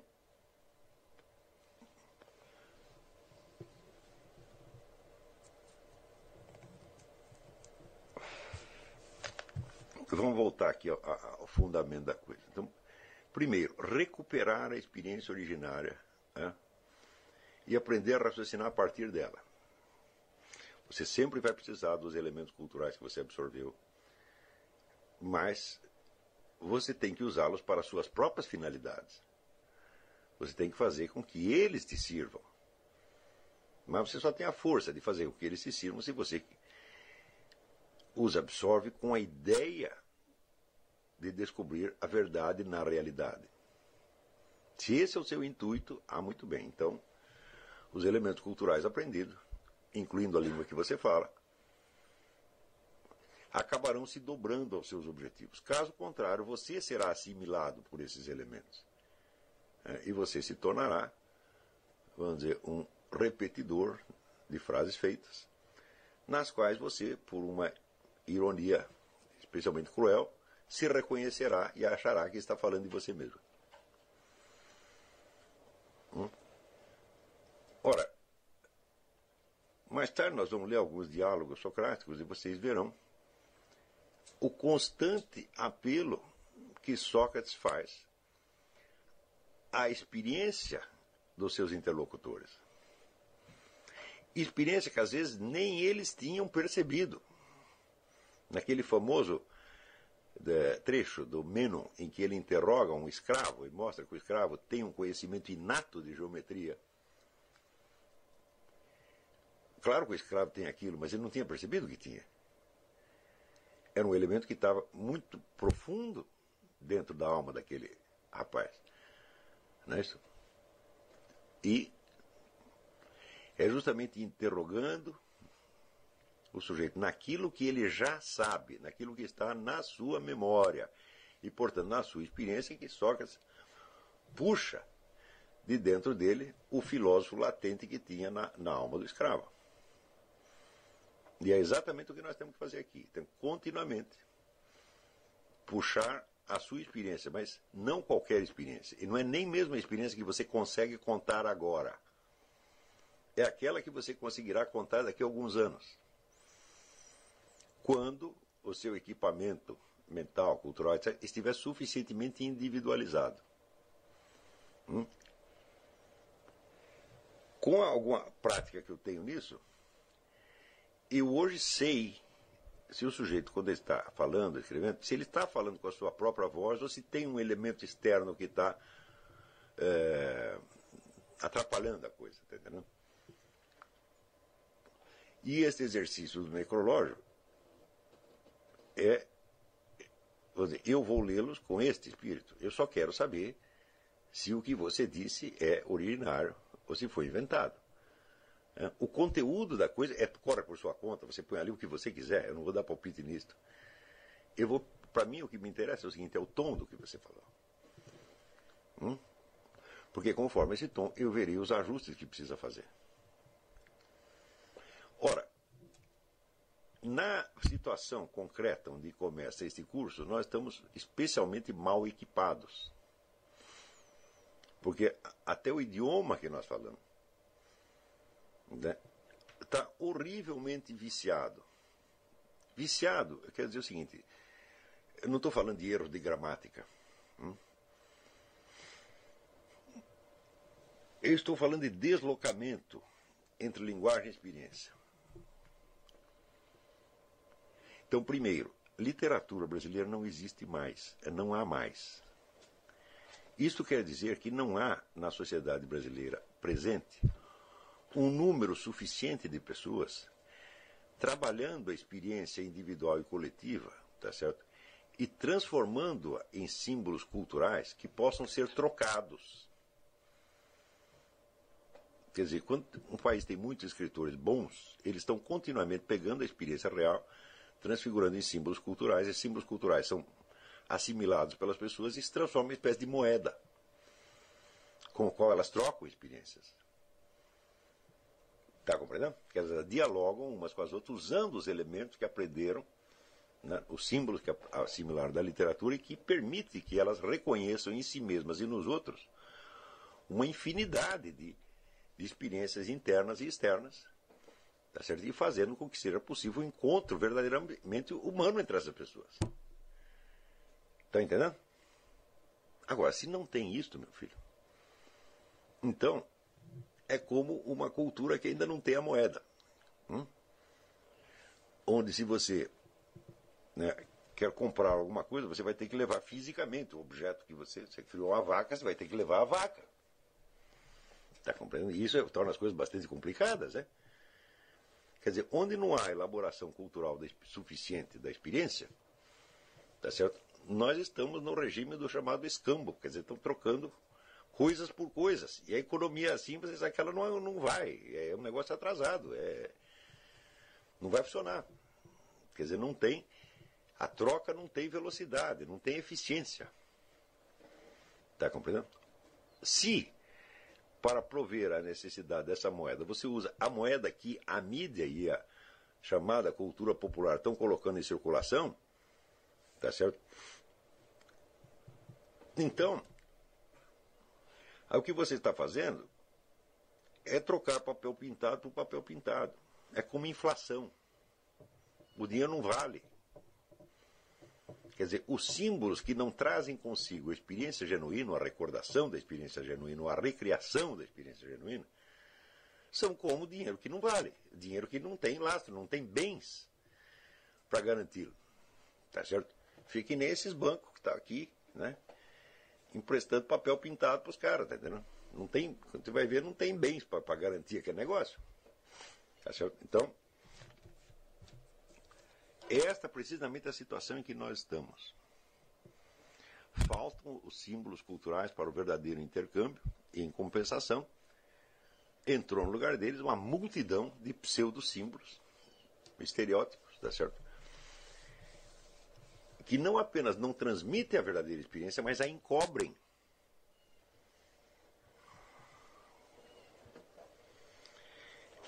Muito bem, então essa é uma situação peculiar. A primeira coisa que nós podemos fazer para vencer esta situação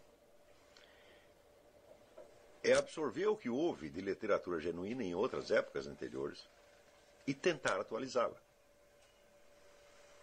É claro que se você pegar o mundo dos escritores brasileiros até os anos 50, que foi mais de 50, 60, foi até, até aí que existiu literatura brasileira, eles são um mundo muito simplificado e muito provinciano em comparação com aquele que nós vivemos hoje. Né? Hoje em dia, qualquer garoto de 14 anos liga um computador e tem acesso ao que está acontecendo no mundo inteiro. Não é isso? Quer dizer, só esse mundo né, da experiência virtual que compõe uma parte importantíssima da, da mente das pessoas hoje em dia.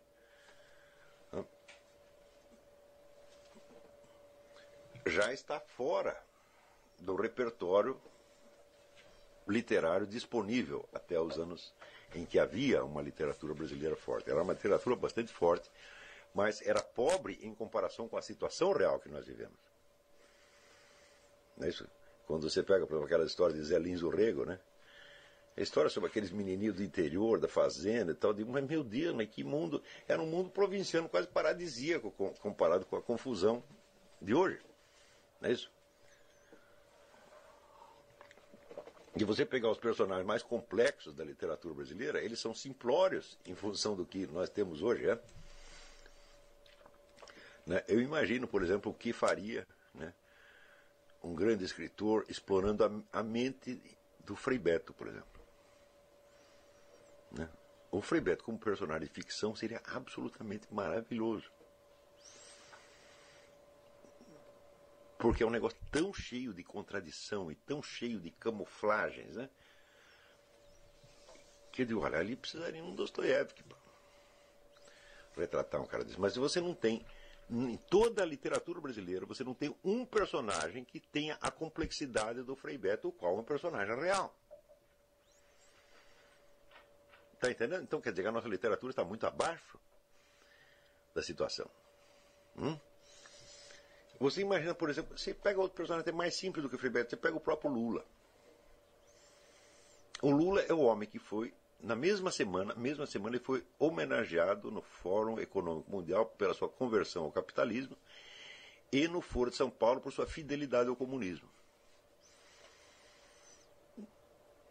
Tem na literatura brasileira algum personagem assim? Fala, não tem.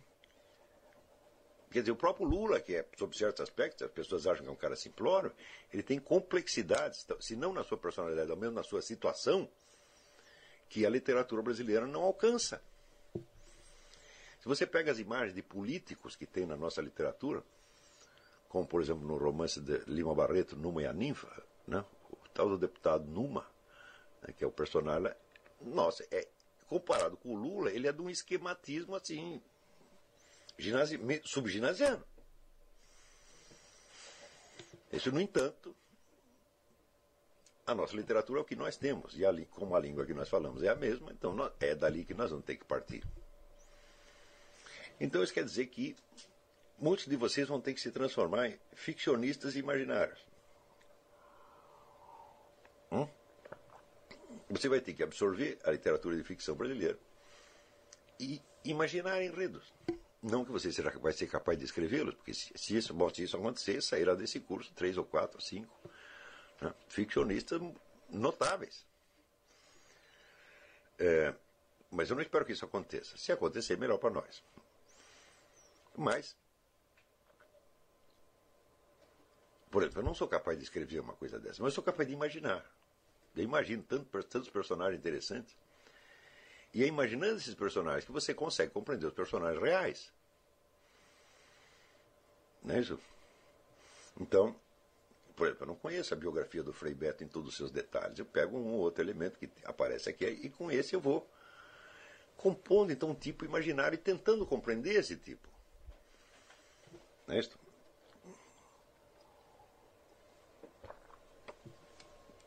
Isso vocês vão ter que fazer muitas e muitas e muitas vezes. Faz favor para mim, tem um, tem um cigarro dentro da, da mala.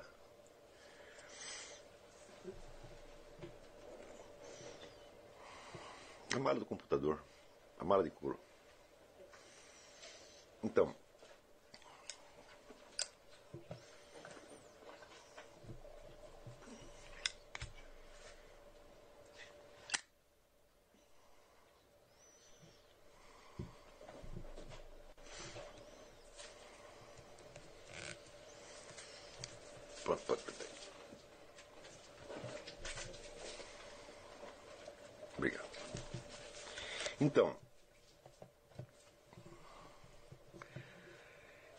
Isso quer dizer mano, que a absorção dos elementos essenciais da literatura brasileira é um item indispensável para nós. O nosso interesse nela não é literário, não é de um curso de letras. Hum? Muito menos um curso de letras tal como hoje se realiza, pelo amor de Deus. É, é um, é um interesse verdadeiramente humano e documental nós queremos conhecer a língua na qual as situações humanas, as experiências humanas, possa ser expressa. Tá? Também nós vamos ter que assimilar muitos elementos de literatura estrangeira. Né? É claro que você, se você pegar o universo temático inteiro da literatura brasileira, ele ainda continua pobre em comparação com outras, outras literaturas. Embora em certos domínios ele tenha até chegado além de outras. Não é isso? Por exemplo, eu não conheço no mundo inteiro uma, uma fenomenologia dizer, da, da, da, mentira interior como tem no Machado de Assis, isso você não vai encontrar em mais lugar nenhum. Né? Mas no conjunto fica faltando muitos elementos, do conjunto da literatura fica faltando muitos elementos que você vai ter que suprir né? com é, elementos da literatura estrangeira. Né? Por exemplo, século, entre o século XIX e o século XX houve um esforço muito grande para absorver na literatura os debates filosóficos, políticos, religiosos, etc., da época. Então, quer dizer, os personagens aparecem como portadores de certas ideias que são socialmente significativas. Você vê os personagens de Dostoiévski, por exemplo, que estão continuamente discutindo a política, a religião, etc., etc. Né? Essas discussões, às vezes, são páginas e páginas e páginas. Então, você tem, às vezes, um pequeno diálogo filosófico dentro de um, de um romance. Tá certo? Em outros, outros casos, esses diálogos filosóficos são quase o romance inteiro, como acontece na Montanha Mágica, de Thomas Mann, por exemplo. Né? Ou no, no livro de Robert Musil, Hermann Broch, né? é, Jacob Wasserman. Então, quer dizer, as ideias em circulação, elas se incorporam em personagens e entram na, no, no, universo da, da ficção. Neste ponto, a literatura brasileira é extremamente pobre extremamente pobre. Por quê? Porque o debate público brasileiro é pobre. Não é isso? Então, qual seria a solução? Houve, por exemplo, um escritor brasileiro que tentou integrar isso aí, que foi o José Geraldo Vieira, que é um grande escritor, um grande, maravilhoso. É, mas é um grande escritor, mas é um grande escritor falhado. Por quê? Porque não podendo incorporar esses elementos de ideias a partir de material brasileiro, o que, que ele faz? Ele coloca os personagens no exterior. Coloca em Portugal, na França, etc, etc. Então eles começam a discutir as grandes questões do tempo num nível em que não se encontraria uma discussão similar aqui. Tá certo? Só que fica uma discussão de segunda mão. Não é? De qualquer modo, eu acho que é um escritor importante de ler. Mas muitas vezes a coisa se torna, vamos dizer, de um, de um, artificialismo, porque você não vai reconhecer pessoas brasileiras reais naquilo. Eles são uma espécie de composto né, de classe alta brasileira com, com classes cultas da França, da Espanha, etc, etc. Mas, de qualquer modo, era preciso fazer isso, e ele fez. Hum?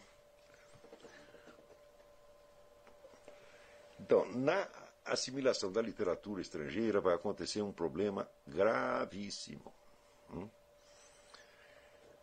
É, você vai incorporar deles não somente os elementos imaginários, mas também os elementos linguísticos, sobretudo se você os lê no original.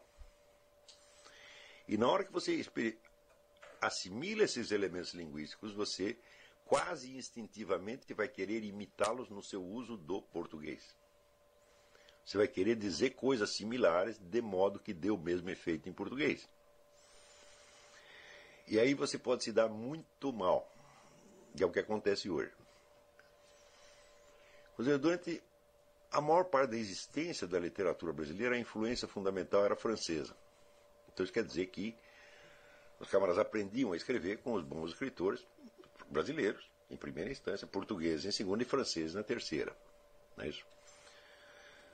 Então, bom, Portugal tem três ou quatro escritores maravilhosos. Você tem que assimilar mesmo. Camilo Castelo Branco, Esser Queiroz, Aquilino Ribeiro, Ferreira de Castro, né? é, e assim por diante. Então é três ou quatro, não, tem muito mais. Mas não vai se comparar com o que tem a França, sobretudo a Inglaterra, no domínio da ficção. Quando a influência dominante no Brasil deixou de ser francesa e passou a ser inglesa, hum, começou-se a copiar. As pessoas começaram a copiar um modo anglo-saxônico de falar e escrever. E é, isso é absolutamente incompatível com a estrutura da nossa língua. Então teria que fazer, fazer o esforço de transposição, seria muito, é muito complexo. Não conseguindo fazer a transposição, isso é, não conseguindo criar equivalentes expressivos idênticos, né, equivalentes da, da língua inglesa, o que, é que eles fazem? Eles imitam os próprios recursos expressivos da língua inglesa.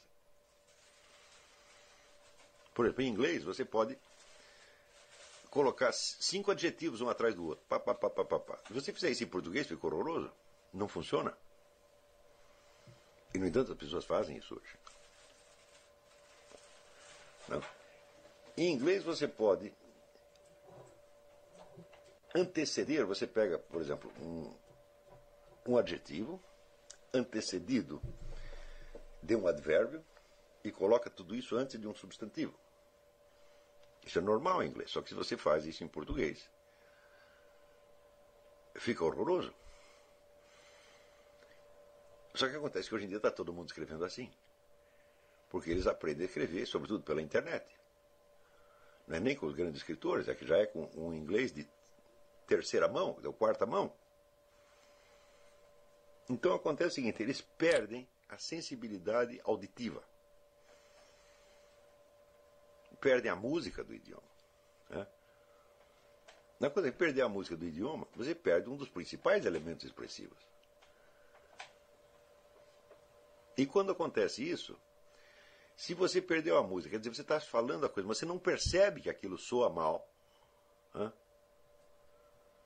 É claro que você está encobrindo a sua experiência real. Você está encobrindo a experiência real da qual você está falando, porque você está encobrindo a experiência real de estar falando. Está compreendendo?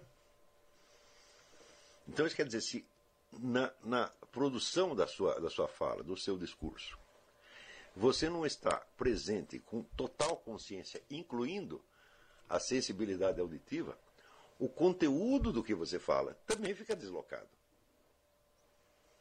Está entendendo? Então, eu não posso, por exemplo, dar a imagem vamos dizer, de um personagem sincero se eu mesmo não estou sendo sincero ao descrevê-lo. Isso acontece com uma frequência extraordinária. Né?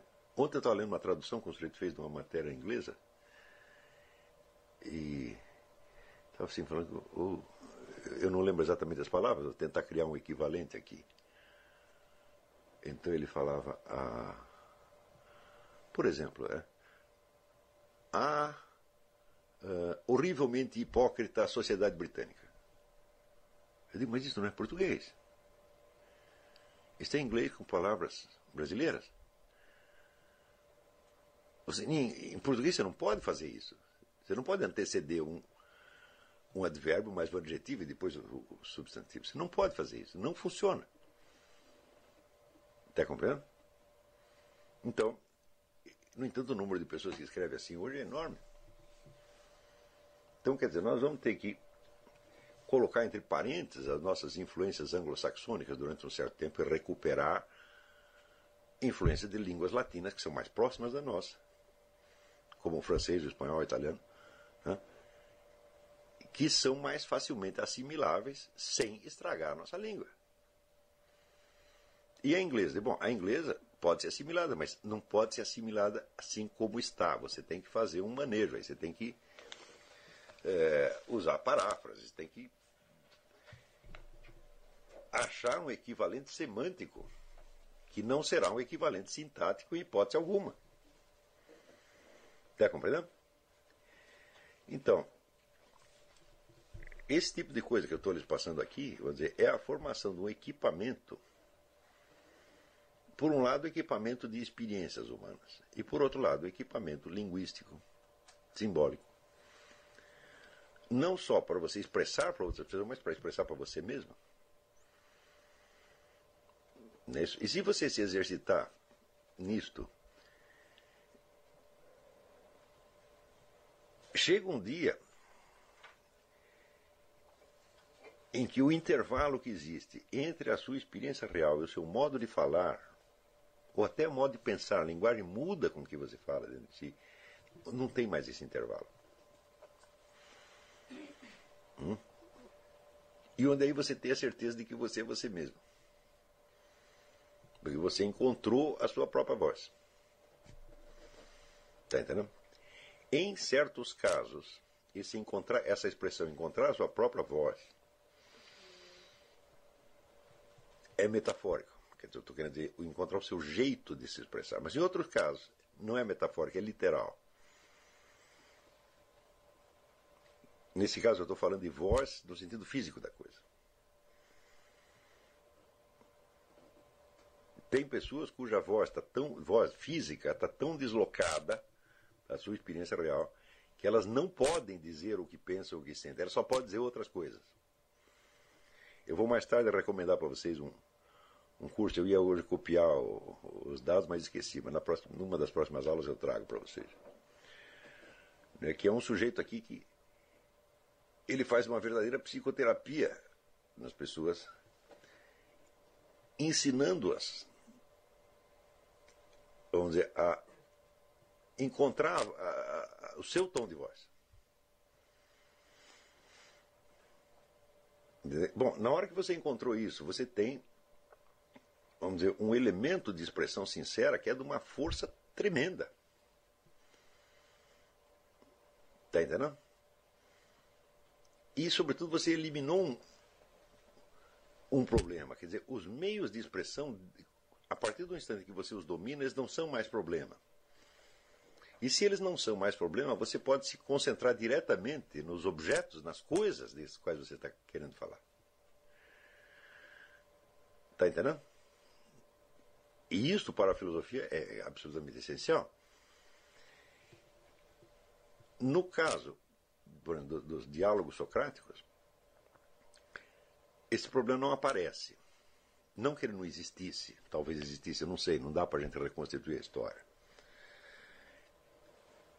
Mas todos os personagens do diálogo parecem ser notavelmente sinceros. Ou seja, eles expressam as suas ideias, mesmo quando essas ideias podem pegar mal, podem parecer ofensivas. Como, por exemplo, na hora que Sócrates pergunta o que é a justiça, e o sujeito responde: a justiça é ajudar os amigos e ferrar com os inimigos. É uma ideia indecente, evidentemente. Mas o sujeito a expressa com uma inocência. Ele confia em Sócrates, ele se sente à vontade entre aqueles amigos e ele fala exatamente o que ele pensa. Hoje em dia você corre o risco de estar conversando com uma pessoa que pensa exatamente isso, quer dizer, a justiça dele consiste em ajudar os amigos e ferrar os inimigos, mas que jamais diria isso substituiria por uma outra coisa. Até você descascar essas várias camadas do discurso dele para saber o que, que ele pensa mesmo, seria um problema. Porque nós não falamos só por expressar as nossas ideias, tá certo? Mas nós falamos, por exemplo, para conquistar a simpatia das pessoas. Nós falamos para compensar né, às vezes, o desprezo que nós temos por nós mesmos. Quer dizer, você tem uma série de objetivos secundários para falar, que se misturam com o objetivo direto da comunicação né, e confundem tudo. Num diálogo filosófico, numa conversa filosófica, nós temos que eliminar essas coisas. Gradativamente, tá certo? Até termos a certeza de que nós estamos lidando com material genuíno. Quer dizer que, neste sentido, o ensino efetivo da filosofia ele tem uma função quase que psicoterapêutica. Tá certo? Ou uma função de educação moral. Não é isso? Ontem mesmo, por exemplo, eu estava comentando né, com a minha família e o número de vezes que nós falamos mal das pessoas sem razão, sem motivo. Hum? E daí quando nós dizemos para a pessoa, pare de fazer fofoca, pare de falar mal dos outros, imediatamente ele diz, mas eu não estou falando mal. O que, que aconteceu aí? O sujeito está querendo, tá, está usando a linguagem para uma finalidade que é certamente imoral. Hum? Mas ele quer imaginar que aquilo que ele está fazendo é altamente moral, ou pelo menos é aceitável. Então, o discurso já tem camada dupla. Não é isso? Então, nós, numa conversa filosófica, nós não podemos lidar com material assim. Nós temos que descascar né, até que o sujeito entenda que falar mal é falar mal. Né? E você, olha, se você está falando mal de um sujeito sem motivo, você certamente não é o primeiro que está fazendo isso. né? A maledicência é um dos vícios mais antigos que existe na humanidade. Então, qual é a novidade? Você é mais um maledicente. Tá certo? Então, você pode até deixar de ser um maledicente, mas só depois de você perceber que você é. Agora, se tem lá a sua maledicência, ela está encoberta por três ou quatro camadas de camuflagens, né? fica até difícil você perceber qual é o seu problema.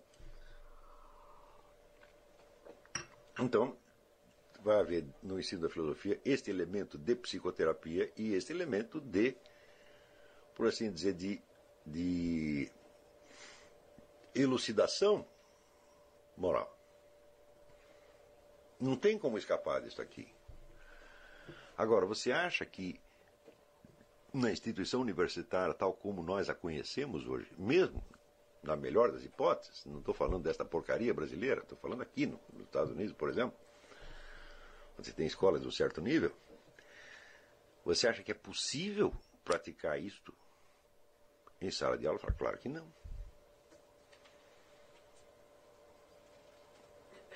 Porque a filosofia virou o nome de uma profissão. E a profissão nunca é exercida por seres humanos concretos, é exercida por um pedaço da pessoa que corresponde com aquele papel social. E que é já, vamos dizer, um subpersonagem, né? Segundo personagem, construído em cima do primeiro. Não é isso? Ora, o que eu estou fazendo aqui também é uma atividade profissional. E espero que muitos consigam, pois mais tarde, exercer uma atividade profissional mais ou menos parecida com essa. À sua maneira, mas partindo disso aqui. Isso quer dizer que você terá que fazer a sua atividade profissional coincidir com a expressão pessoal. Está compreendendo? Só que isso aí corresponde a um negócio que dizia Ortega Gasset. Ele dizia: gênio é aquele que inventa a sua própria profissão. Então isso quer dizer que um certo aspecto de gênio vocês vão ter, vão ter que cultivar em vocês. Né? Eu espero, se desse curso saírem 300 gênios, eu me sentirei recompensado. Eu garanto para vocês que vocês vão sair muito mais inteligentes do que entraram, mas muito mais. Vocês não vão nem se reconhecer. Vão, quando terminar esse negócio, vocês vão olhar os atrás e dizer, mas meu Deus do céu, eu era uma besta quadrada. Não, você não é uma besta quadrada. Você é apenas um brasileiro comum e você subiu, fez um upgrade, né? Mas você sentirá que era uma besta quadrada. O que quer dizer uma besta quadrada? Besta quadrada é um sujeito que só pensa fora da realidade e fora da sua experiência genuína. Tem umas bestas quadradas disfarçadas. Né? Disfarçada é aquele sujeito que consegue fazer isso. Ou seja, raciocinar de coisa que não existe, que ele não viu, que ele não sentiu e que ele não sabe. Tá certo? usando uma certa linguagem, um certo esquema que ele aprendeu com outros e que profissionalmente são aceitos como altas expressões de cultura. Esse é o pior de todos. Tá certo? Porque a besta quadrada simples ainda tem cura, mas essa não. Quer dizer, depois que você escreveu um monte de besteira e fez sucesso com elas, você não vai desistir mais delas nunca mais. É. Então, vamos dizer, a conquista da sua própria voz. Ela é um elemento básico do seu contato com você mesmo. Não é? E, portanto, é um elemento fundamental da busca do conhecimento, porque é, se não há veracidade na sua atitude interior de busca do conhecimento, não haverá veracidade no conteúdo que você encontra, ainda que por coincidência você encontre uma verdade. Mas aí a gente lembra aquele negócio que o Spinoza que dizia: bom, um louco que em pleno dia diz é dia, não se pode dizer que ele disse a verdade, pô. Você não sabe nem por que, que ele disse isso, pô. Tá entendendo? Então, quer dizer, não basta dizer a verdade no sentido de ser uma sentença objetivamente verdadeira. É preciso que ela tenha uma significação objetivamente verdadeira na situação em que ela foi dita. Tá entendendo? Né? Se o sujeito pergunta assim, que horas são? E você responde E igual a MC2, o conteúdo que você disse é verdadeiro. Só que está totalmente falseado na situação. Então isso não adianta. O... Então, esta coisa de ajustar a sua própria voz no seu diálogo interior e depois na expressão exterior. Isto garante que você poderá lidar com os materiais genuínos da sua experiência. E você poderá adquirir, então, esta coisa que é uma delícia. Hum? Que é, de repente, você saber que você sabe alguma coisa. Embora esta coisa você não possa provar para ninguém. Normalmente, as coisas que nós não podemos provar para ninguém, nós desistimos delas. E nós só ligamos para as verdades públicas, que são aceitas como tais por todo mundo. Bom, esse é o contrário da filosofia. Na filosofia, as melhores coisas que você vai saber são aquelas que você não vai conseguir contar para ninguém. Hum? Só que é o seguinte, você vai ter certeza delas, e não é certeza de crença, não é certeza subjetiva. É a certeza da testemunha. Então, você nós estamos numa época tão idiota que as pessoas acreditam que tudo aquilo que só um sujeito pode saber é subjetivo. Isso é objetivo, aquilo que todo mundo pode né, confirmar ao mesmo tempo. Ora, meu filho, qualquer coisa que todo mundo possa confirmar ao mesmo tempo jamais é uma verdade. Jamais, jamais, jamais, jamais é apenas um recorte esquemático que simboliza remotamente uma verdade. Hum? A verdade, para ser verdade, tem que ser verdade na realidade. Por exemplo, eu vi o sujeito matando o outro. Onde está a verdade disto? É? Está no próprio fato. É? Você está assistindo um crime verdadeiro praticado por um assassino verdadeiro, sobre uma vítima verdadeira. A verdade está ali. Está compreendendo? Quando você narra isto aqui, você está se reportando a uma verdade primária que você conhece. É? Ora, aquelas coisas que podem ser verificadas por todo mundo só são verificadas logicamente, meu filho. Não por experiência genuína. E aquilo que é a demonstração lógica, isso aqui eu preciso meter na cabeça uma vez por todas. Lógica nada tem a ver com realidade. Hum? O mundo da lógica é o mundo da possibilidade, é o esquema da possibilidade. Lógica só lida, vamos dizer, com relações hipotéticas entre frases possíveis. Está entendendo? Você pode fazer um livro inteiro de lógica sem colocar uma única frase que se refira a qualquer coisa da realidade. Aliás, o livro de lógica simbólica faz exatamente isso. Hum.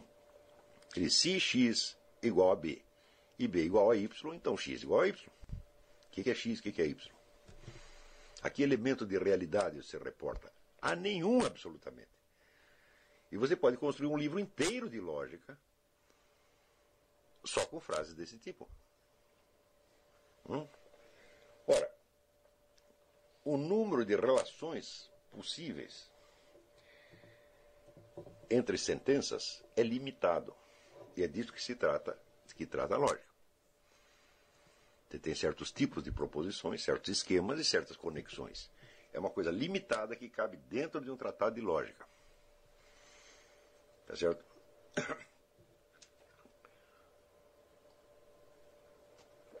Agora, e o mundo? Que tamanho que é o mundo? Quantos elementos tem o mundo? Vocês não sabem, isso não acaba mais. Isso quer dizer que entre o mundo da realidade e o mundo da lógica, você tem a passagem tá de uma coisa ilimitada para uma esquemática muito limitada. Está entendendo? Na maior parte dos casos, a experiência real que você tem não encontrará facilmente, ou talvez não encontre nunca, os seus equivalentes lógicos. Hum? E se você ficar com a lógica, você vai jogar a experiência fora. Então, vou dizer uma coisa para você: mais vale uma contradição real, percebida como tal, e bem expressa, do que uma demonstração lógica perfeita que não se refira a nada. Mais vale uma incoerência real né, do que uma coerência hipotética. Está entendendo?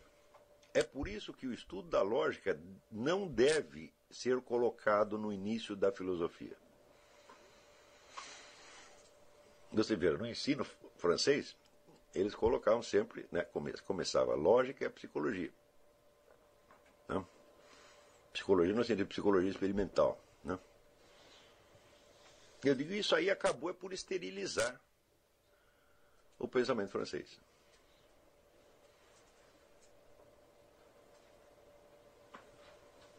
A lógica é um negócio perigoso e que faz mal. Você só pode aprendê-la depois que você estiver firme na apreensão da realidade e na expressão da experiência genuína. Vamos dizer que a lógica não dá alimento ao seu conhecimento. Ela é só uma, uma das inúmeras maneiras de você processar os materiais. Vamos dizer, é a maneira de processá-los que o simplifica ao máximo. Hum? E que por isso pode chegar até a fórmulas transportáveis, como essa que, por exemplo, E, e igual a MC2. Né? Então,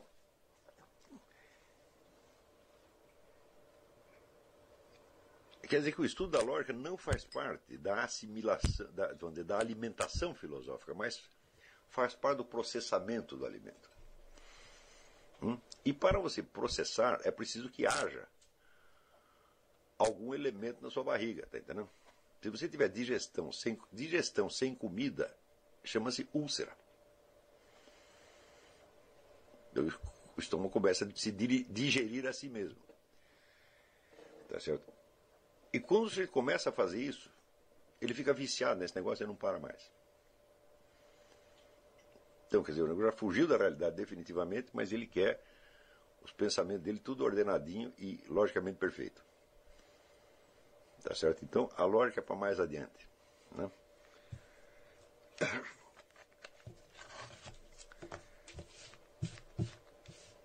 No início é um tratamento, vamos dizer, é um, é um aprendizado da memória, da imaginação e da expressão. É um aprendizado artístico, por assim dizer. Mas, de aprender primeiro a ser uma testemunha fidedigna para si mesmo e para os outros. Bom, vamos ver as perguntas que tem aqui.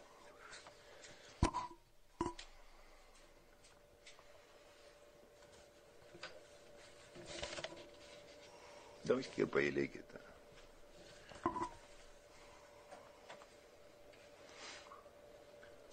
Aqui. O fato de uma pessoa não saber o que é quer da vida a prejudicará de que forma no cumprimento dos objetivos do seu curso? O que uma pessoa nessa situação deve fazer? Deve fazer esse exercício que eu te dei. Se você não sabe o que é da vida, não. pode acontecer muita coisa. Tem várias hipóteses. Tem pessoas cuja verdadeira natureza, cujo verdadeiro caráter está à disposição. Hum? pessoa não quer fazer nada especificamente. Mas ela está à disposição para ajudar no que for necessário. Existem pessoas assim. Mas é pessoas sem vocação. Mas a vocação dela é precisamente essa. Existe até esse tipo de pessoa. Não digo que quem fez essa pergunta, Leonardo, seja. Não digo que seja o seu caso, mas existe até isso. Hum?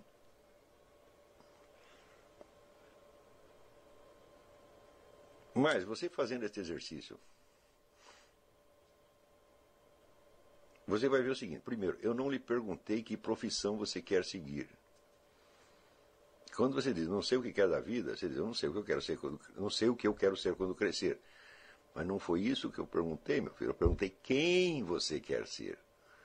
É? Mesmo que você não faça merda nenhuma durante toda a sua porca vida, é? você terá alguma vida e quando você morrer, terá uma vida para ser contada. É? Então suponha que você, sem querer nada da vida, hum, você se transforma numa pessoa que você gostaria de ser. Tem algumas qualidades que você quer ter. Presta bem atenção. Você disse, eu não sei o que eu quero da vida. Eu falei, também não foi isso que eu lhe perguntei. Eu lhe perguntei quem você quer ser. Hum? Por exemplo, você arruma a namorada amanhã ou depois. O que, que você quer que ela pense de você? Pensa, ah, esse aí é um merda, é um coitado. É um... Esse aí você quer que ela pense? Não. Você quer que ela veja alguma boa qualidade em você. É destas boas qualidades que eu estou falando. É o quem, é a substância da pessoa. Está entendendo? A pessoa real e não necessariamente a sua profissão. Por isso eu acabei de dizer que gênio é aquele sujeito que inventa a sua própria profissão. Isso quer dizer que o gênio não tem uma profissão definida. Se você perguntar qual foi a profissão de Goethe, não dá para dizer. Hum? Então, se tem até isto, então quer dizer, você saber o que você quer fazer não é necessário para realizar esse exercício. Está entendendo? alguma boa qualidade você quer ter. Não é isso? Então você quer ser alguém para você mesmo. Você quer ter alguma substância? É disso que eu estou falando. Note bem que os seus necrológios não precisam ser de pessoas que realizaram grandes coisas reconhecíveis na vida. Hum? Vamos supor, por exemplo, às vezes tem uma família, uma velhinha santa. A velhinha nunca fez nada, só ficou dentro de casa rezando. Não é isso? E ela ajudou pra caramba. Você não encontrará marcas visíveis das grandes obras dela. É? Mas você sabe que ela foi alguma coisa. Não é assim? Pode ser que você queira ser uma pessoa como essa. Hum? Eu só quero que você imagine que você alcançou realizar o melhor de si. Está entendendo? Então, é esta, vamos dizer, a imagem do não de uma profissão, não de uma carreira realizada, mas de uma pessoa real.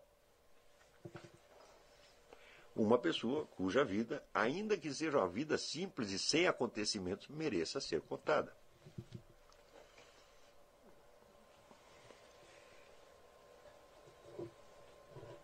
Está entendendo? Pode ser uma vida puramente interior. Hum?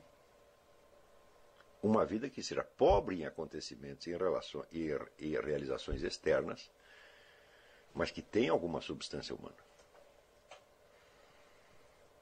Não é isso? Pode ser uma vida cheia de acontecimentos, de percalços, de dificuldades, tá certo? Uma vida cheia de lutas. E pode ser uma vida que transcorre mansamente, que tudo dá certo, tudo vem de mão beijada. Não é disso que eu estou falando. Pode ser de um jeito, pode ser do outro. Está compreendendo? Quer dizer, eu não estou prejulgando, não estou predeterminando que vida você deve ter. Então você tem que tomar o cuidado também de você não limitar a pergunta que eu fiz. No caso, você não está conseguindo fazer por quê? Porque você limitou. Se para eu contar isso, eu tenho que querer ser alguma coisa. Falei, querer ser algo. Eu falei, não. Você pode ser apenas você mesmo. Mas alguém você quer ser. Está entendendo? Tá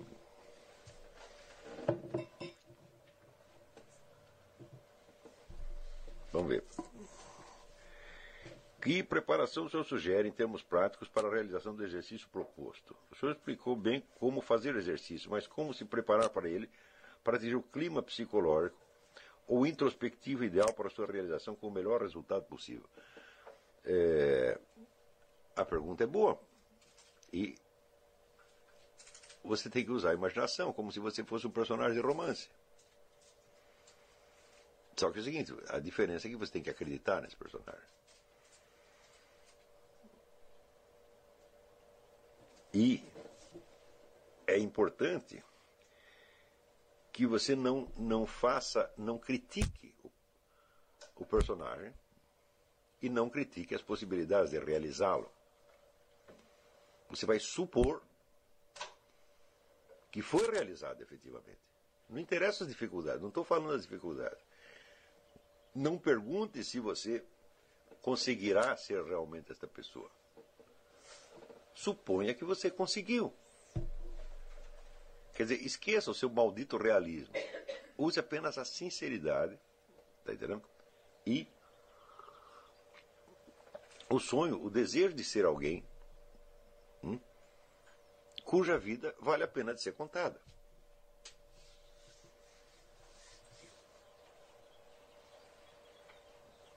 Tá entendendo? Se você disser assim, o que, que eu quero ser quando crescer? Eu quero ser narcotraficante. Né? Eu digo, bom, é, vai ser difícil, mas suponha que você tenha se realizado nisso e que a sua vida mereça ser contada não só como mau exemplo. Não é isso? É quem você será como narcotraficante. Está tá entendendo? O, o Osso disse, olha, eu não quero ser nada. Eu sou filho de família rica e o que eu quero ser é isto, filho de família rica. Eu digo muito bem, mas você não vai permanecer da mesma idade que você está agora, né? Alguma vida terá transcorrido. E pode ser que um sujeito que não fez nada e que se limitou a ser filho de uma família rica tenha uma vida que de fato mereça ser contada. Está compreendendo? Quer dizer, é muito importante que você, nisto, você se atenha uh, vamos dizer, a sua individualidade, como você é mesmo. E você pode começar por excluir tudo aquilo que você não quer ser. Ou que não tem importância para você. Está entendendo? Por exemplo, eu me lembro que no início da vida eu não pensava em ser um exemplo das virtudes evangélicas. Por exemplo, eu não pensava isso. Ao contrário, eu falava, eu quero ter uma ampla experiência da vida, do mal, do pecado, de tudo, tudo, tudo, tudo, para eu entender. No fim eu vou me consertar, mas não é isso o objetivo, é? Tá entendendo? Isso quer dizer que é, ser um sujeito uh, virtuoso e tal não era importante para mim. Era mais importante o lado cognitivo da coisa. Mas tem outras pessoas que não podem dizer o mesmo, né? Porque essas virtudes são importantes para elas desde o início. Está entendendo?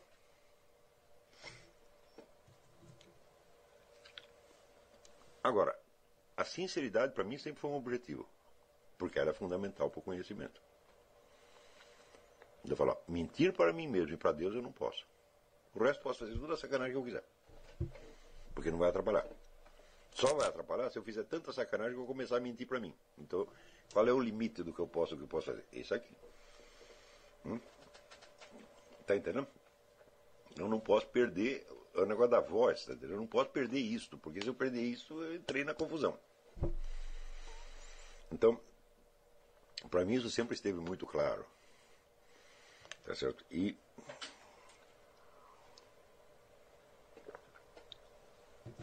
embora a, a, minha vida tenha, sido, tenha tido muitos percalços, muitos obstáculos, mais do que qualquer outra pessoa que eu conheça, né?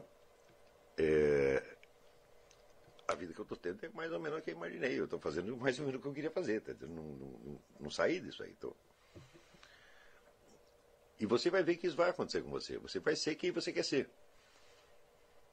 Só a intensidade, a quantidade é que serão definidos não por você, mas por uma equação né, entre o que você quer e o que a circunstância te permite. É isso. Mas outro, outro aspecto desse curso é o seguinte. É, a realização da pessoa humana não é um elemento que, que exista como como valor na sociedade brasileira. Ninguém liga para isso. Isso não é importante para as pessoas. Importante para as pessoas é assim, arrumar um bom emprego. Hum? Não interessa se o emprego é inadequado para ela. O que interessa é o quanto ela vai ganhar no fim do mês. E que ganhe bastante, mesmo que esteja totalmente fora da sua vocação. Hum? Então isso quer dizer que esse aspecto, vamos dizer, meramente é, dinheirístico da coisa, predomina demais sobre os outros. E é claro que isso é uma ilusão. Porque dinheirista no Brasil todo mundo é. Agora, quantos são ricos? Né? Se amor ao dinheiro metesse dinheiro no seu bolso, estaria todo mundo rico se desejo de dinheiro, obsessão com dinheiro, metesse dinheiro no seu bolso, estava todo mundo milionário. O Brasil é uma prova de que essas coisas não funcionam. Não é isso? Por outro lado, existe um outro elemento cultural que prejudica a clareza com relação a esse exercício e a clareza com relação a quem você quer ser. É o elemento chamado prazer. Você tem uma idolatria do prazer no Brasil. Ah, você tem que fazer aquilo que você gosta. Quer dizer, ou você tem que fazer um treco que não serve para você de maneira nenhuma, que lhe dá dinheiro, ou então você tem que fazer aquilo que você gosta. Agora, se você pegar, vamos dizer, as é, vocações mais altamente realizadas do mundo, né? você pergunta assim, né? É, será que Victor Frankl, por exemplo, gostava de estar no campo de concentração? Será que ele gostava de ouvir desgraça o dia inteiro? Claro que não gostava. É? Então por que, que a vocação dele era essa? A vocação não tem nada a ver nem com a necessidade de dinheiro e nem com o prazer. É uma outra coisa. E o fato mesmo de eu ter que explicar isto deriva da minha experiência de ver já três gerações de pessoas que ignoram essas coisas, que não têm a menor ideia do que é uma vocação é? que só tem ideia da necessidade, suposta necessidade financeira e do suposto prazer. Porque eu digo, qualquer que seja a atividade que você exerce, pode ser a atividade mais maravilhosa do mundo, é impossível que ela só te dê prazer. Hum? Por exemplo, tem gente que acha, ah, mas quando eu me aposentar, quando eu ficar rico, eu vou estudar, eu vou escrever livros maravilhosos, né? E, né? Então, ele acha que isso vai ser um prazer. Daí eu largo as coisas sérias e vou me dedicar àquilo que eu gosto. Digo, ô desgraçado. Escrever um livro pode ser um sofrimento tão grande, mas tão grande, mas tão grande. Se você espera que isso vai ser um divertimento, o seu livro vai ser uma bela merda, tá entendendo? Então, quer dizer que as categorias, vamos dizer, da necessidade de dinheiro e do prazer atrapalham a cabeça das pessoas. Vocês estão pensando com categorias erradas, isso não se aplica. Eu estou tentando trazer vocês de volta desde dois esquemas, dois estereótipos, para a realidade da sua experiência. Esse é o primeiro exercício que eu estou fazendo aqui, justamente por isso. Então, só por este, por este detalhe, vocês veem como você pode estar distante da sua realidade de experiência. E pensando só em coisas que, dizer, em símbolos, estereótipos, que não tem nada a ver com nada. Hum? Curar isso, eu passo número um para a filosofia. Claro, dizer,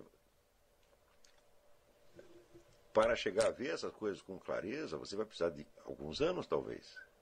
Ué, mas eu estou sugerindo que comece. Por isso que eu disse que esse exercício não tem prazo. Hum?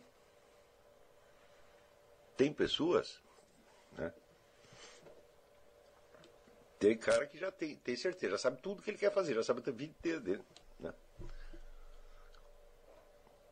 O, o, Bruno mora aí de Curitiba. No dia seguinte, pá, tá aqui. Já morri, fiz isso, fiz isso, fiz isso, fiz isso. Pronto. Ele, ele conta, Bruno Mori morreu ontem, papapá, fez isso, mais isso, mais isso, mais isso. Batata, quer dizer, tem uma clareza muito. Ele sabe onde ele quer chegar. Entendeu? Outros não. Outros pode levar anos. Por isso é que eu não dei prazo, que para uns é dois minutos, para outro pode ser dois anos, três anos, dez anos, sei lá. Entendeu? Quer dizer, force um pouco. E também não quer dizer que a escrito que você vai fazer tem que ser a versão definitiva. Você pode fazer várias. Você vai ter que voltar a isso muitas vezes. Quer dizer, esse escrito, sobretudo, não é nem para mim, é para você, para você mesmo. Está entendendo? Você pode também mais tarde você pode especificar isso aqui hein? E contar não a sua vida, mas um ano da sua vida. Quando terminar esse ano, você vai contar o que aconteceu para você. O que, que você vai contar? Hum? Durante o ano fiz isso, mas isso, mas isso. Você nunca fez isso, nunca pensou? Eu digo, mas meu saco, se você nem sabe o que você quer fazer, como é que você vai conseguir fazer? Está entendendo? Ora, todos nós sabemos, por exemplo, que um gesto feito com plena intenção acaba saindo um gesto elegante. Não é isso? Mais elegante ainda, se esta intenção já foi incorporada no sujeito, que ela se torna uma espécie de intenção inconsciente. Não é isso? Existem culturas inteiras onde tudo é feito com uma certa elegância. Hum?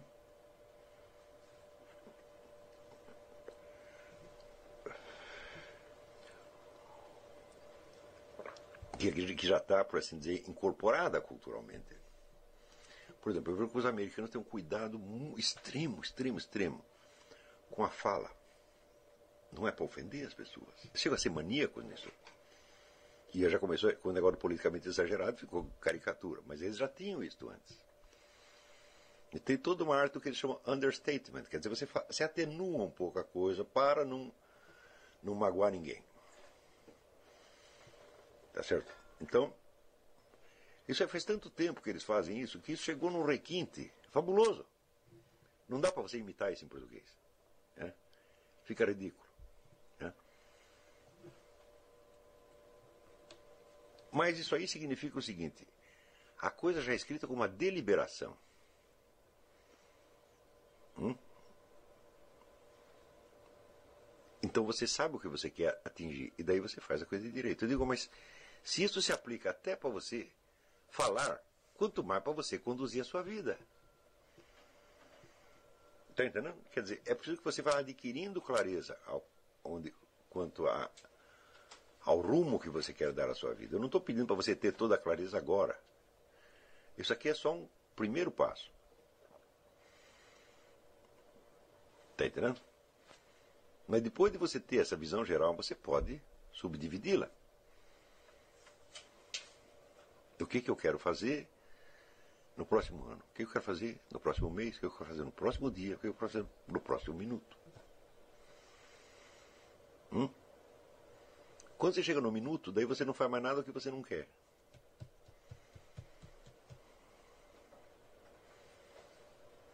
Tá entendendo? E daí o que, que você. Você pegou um estilo. Quer dizer, pô, agora você já é alguém. Pode ser que você não faça nada na vida, mas você já é. Você achou a sua voz, você achou o seu jeito, você está entendendo? E, portanto, você é uma testemunha fidedigna.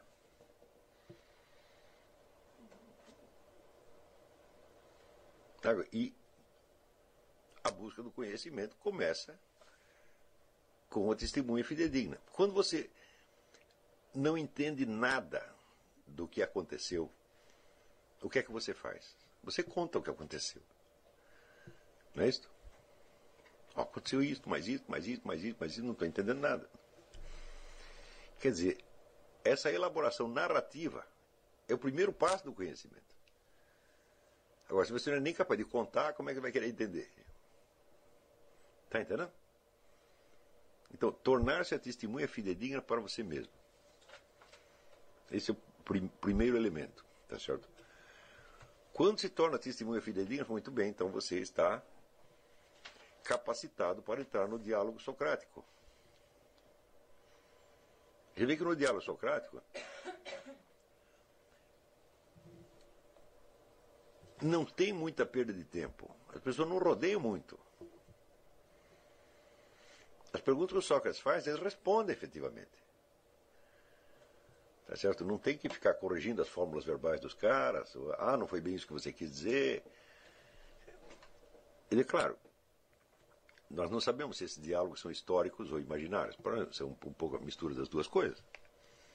Tá certo? Quer dizer, Platão viu aquelas conversas e inventou mais um pouco e, e compôs. Mas nós sabemos que aquela é a fórmula, a circunstância ideal do diálogo. É a busca comum da verdade entre pessoas que estão verdadeiramente empenhadas naquilo e que estão ali com sinceridade, sem medo e sem ter segundos objetivos, né? objetivos escondidos.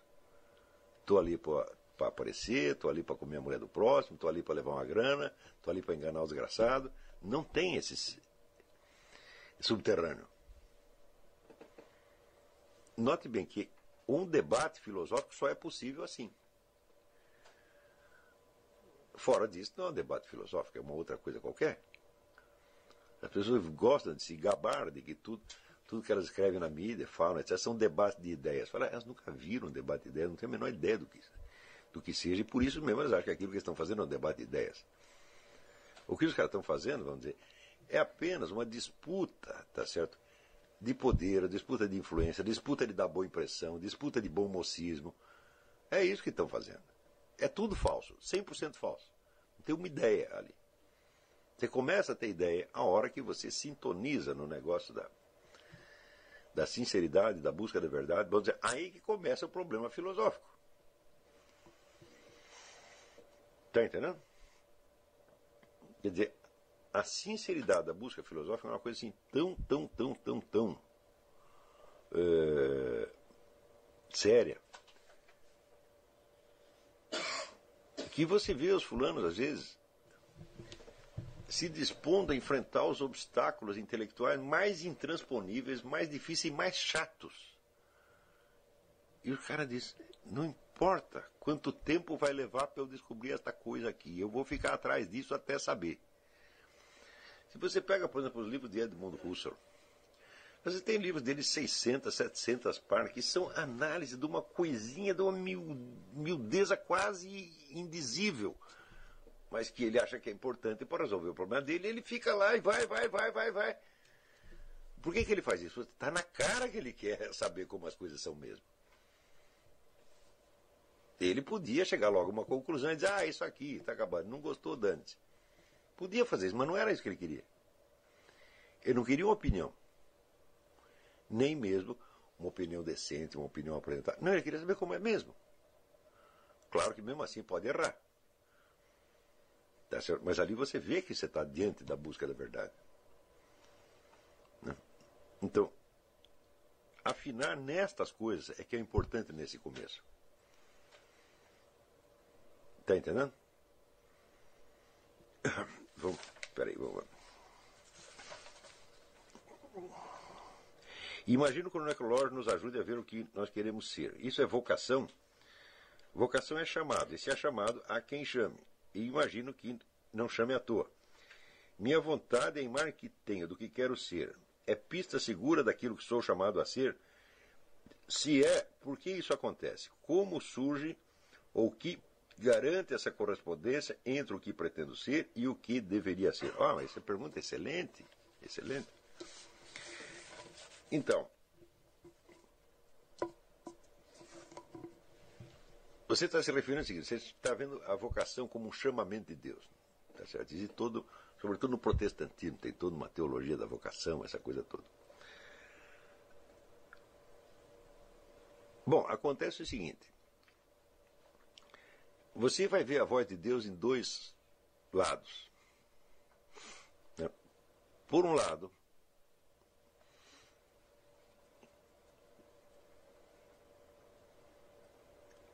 existe, vamos dizer, a presença de Deus na sua própria alma. E essa presença de Deus se manifesta através do que existe de melhor em você, de melhor e mais alto. Algo que você jamais vai atingir, algo que você jamais vai ser, mas do qual você está constantemente se aproximando. É o que o Platão chamava supremo bem. Por outro lado, Deus também fez o mundo, fez a realidade. E é na equação dessas duas coisas que você vai ver a vontade de Deus. Então, eu não estou dizendo que aquilo que você quer ser agora é exatamente a sua vocação, mas é a única pista que você tem. Você vai jogando com as duas coisas, com o que você quer hum, e o que a realidade te impõe. Hum? Existe um outro exercício que complementar a esse, que nós vamos fazer depois, não é pra, mas pode, não é para misturar agora que é o exercício de você aceitar 100%, sem nenhuma objeção, tudo aquilo que te acontece. Hum? E jamais reclamar. Nunca, nunca, nunca. Porque aquilo que acontece é real. Hum? E o real tem uma primazia extraordinária porque ele é a sede da verdade. E se você não gosta do que acontece, a sua mente rejeita, ela não quer pensar naquilo, ela não aceita, então você já desliga da realidade. Então, aceitar a realidade com plenitude é também um exercício. E isso implica que você colocará a realidade acima do seu desejo. Está compreendendo? E se você não faz isso, meu filho, você nunca vai conseguir distinguir o que, que é a realidade e o que, que você está superpondo a ela. Tá, então, mas esse exercício é um pouco mais complicado, né? Isso faz parte daquilo que eu chamo voto de voto de pobreza em matéria de opinião. Tá certo? Mas aí nós entramos num aspecto ético. De treinamento ético. Tá certo? que é uma espécie de moralidade da investigação da verdade. Nós, tudo isso aqui, eu não estou falando de moral no sentido nem religioso nem social. Né? É, estou falando apenas a moralidade inerente à própria prática da filosofia. É, a moralidade da investigação. Se você veio parar nesse curso, é porque alguma coisa você tem a ver com ele. Então, isto tem algo a ver com a sua vocação. Não digo que seja esta a sua vocação, mas tem algo a ver. E, bom, é ali que você, é neste ponto que você vai ter que cultivar suas virtudes. Não nos demais pontos. Porque você vai ver que, se você ler a Bíblia, você vai ver que na Bíblia não existe nenhum exemplo de perfeição quantitativa, exceto o próprio Jesus Cristo. Hum? Jesus Cristo tem todas as virtudes porque ele é Deus. Hum? Os outros só têm virtudes especializadas. Está compreendendo? E é em torno dessa virtude especializada que se constrói a personalidade. Por exemplo, como Abraão, Abraão tem o dom da obediência. Obedecer, aconteça o que acontecer. Vai, vai, vai, vai, vai até o fim. Não interessa. Tem que matar seu filho. Não interessa. Vou fazer. Está entendendo? E bom, essa não é a única virtude existente. Não é isto? Por exemplo, Abraão não tinha a virtude de ser sincero com todo mundo. Ele enrolava as pessoas de vez em quando, né? Ele só era sincero com Deus. Com os outros, não. É isso? Então, em torno dessa virtude fundamental da obediência que ele cria a sua personalidade. Se ele fosse tentar ter todas as virtudes quantitativamente, ele ia quebrar os chifres. Isto não é acessível ao ser humano. Está entendendo? Então, quando chegar um moralista para você fazer uma lista dos seus pecados, você sabe aonde você manda ele, né? Esqueça isso, meu filho. Fala, não, olha, eu vou fazer isto aqui, eu vou fazer direito, eu vou oferecer isso para Deus com o melhor que eu possa. E o resto, o resto vai do jeito que der. Entendeu? Se as pessoas te acusarem de não ter esta ou aquela virtude, né? Você fala, você não tem a virtude de não encher o saco, por exemplo. tá entendendo?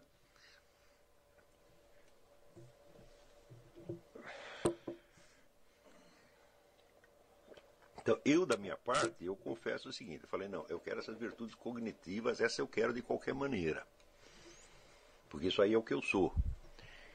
E o resto? O resto vai como veio. Eu espero que essas que eu estou cultivando irradiem sobre os outros setores da minha personalidade e aos poucos vão melhorando, sem que nem eu mesmo perceba. Agora, não vou ficar pensando em tudo, não. Ficar pensando na minha perfeição quantitativa. Porque daí Em primeiro lugar, você vai se concentrar demasiado em você mesmo, você vai ficar um sujeito vaidoso. Tá certo? Você está tão embevecido com as suas virtudes que você só pensa nelas 24 horas por dia. Quer dizer, você vai virar um chato. Então, veja que todas as virtudes que você encontra na Bíblia e nas vidas dos santos são especializadas. Você não encontra um sujeito que seja modelo de tudo. Está entendendo? Só Jesus, porque ele está no centro da humanidade. Nós não estamos no centro, nós somos aspectos, nós somos, nós somos seres incompletos, nós somos seres mutilados. Esse ideal da personalidade perfeita, fechadinha e tal, que, né? é, o próprio Goethe cai um pouco nessa. É furado. Isso não existe.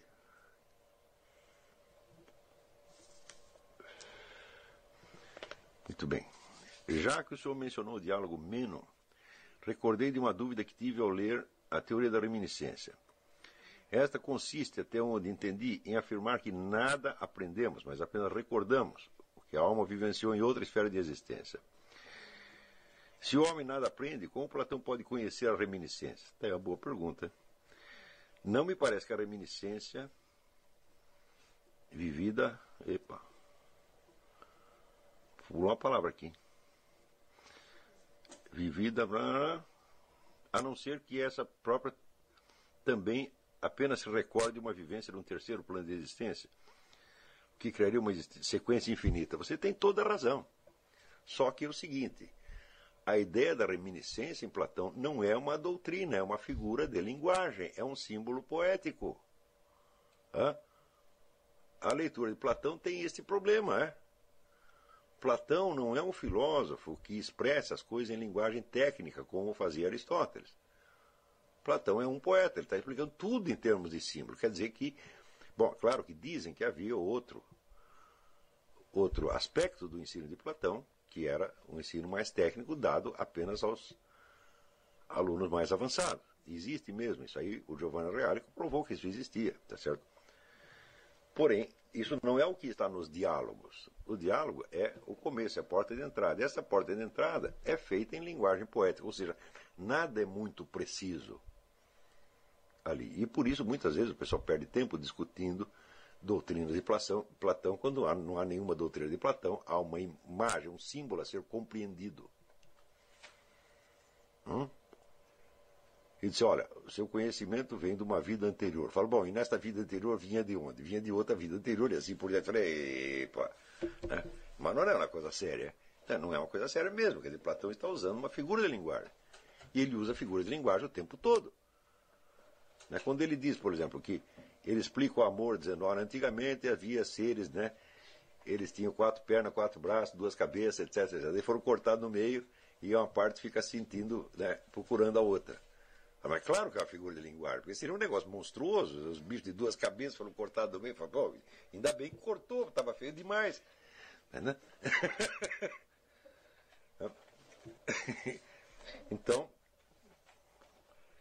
né, você deve ler, ler o Platão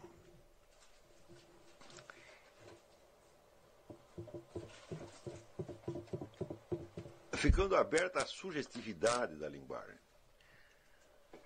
Tá certo? Sem querer tirar conclusões filosóficas, porque as conclusões filosóficas não estão lá.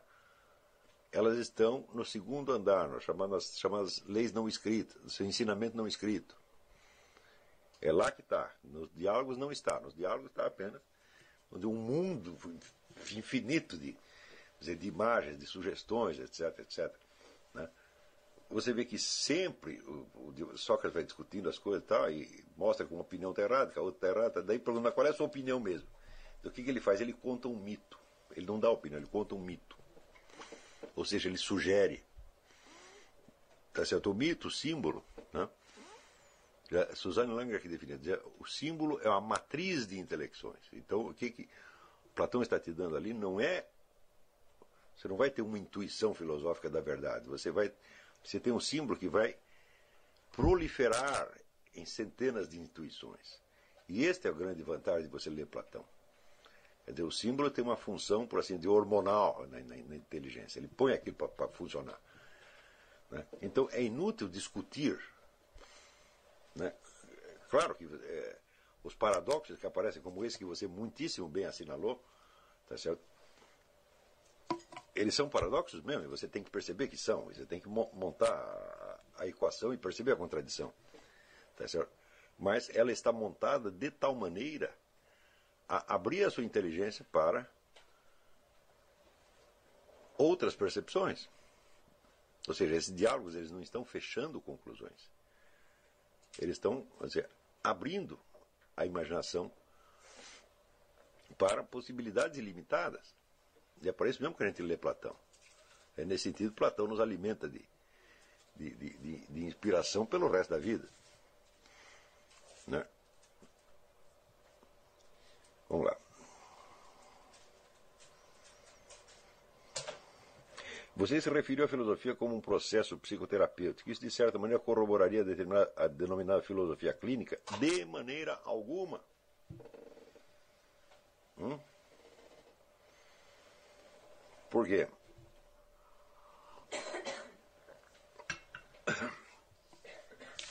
Eu disse que o exercício da filosofia tem um efeito psicoterapêutico. Não que eu vou submeter vocês a um tratamento clínico, sobretudo individualizado. O sujeito chega aqui e diz, ah, né, eu tenho tal, tal qual problema, né? Eu gosto de transar com tartarugas, né? E esperar que eu, analisando filosoficamente o negócio, faça ele parar com isso. Né? Passa, né? Vai escolher tatus, por exemplo, né?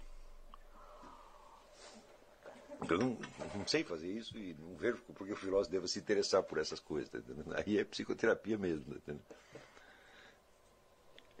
o confronto direto com a experiência de que o senhor fala tem alguma identidade com o que o padre Luigi Giussani chama de redução à experiência elementar? Não, não é tanto. Não é tanto. É...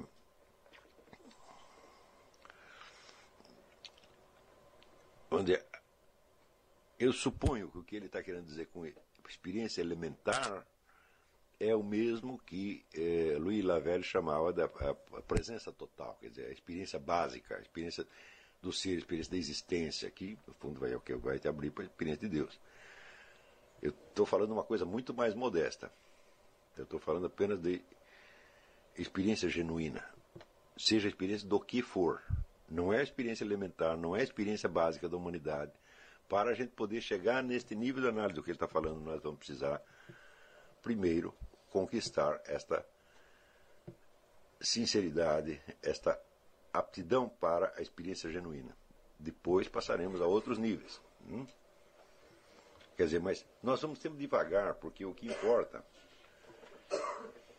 não é o volume, da quantidade das etapas que nós vamos procurar, mas que cada etapa esteja efetivamente conquistada. Está entendendo? E é por isso que eu, pelo menos no início, eu não vou ficar passando, como diz, muita lição de casa, falando, não é isto. Né? É, não, não se trata disso. Trata-se de consolidar de tal modo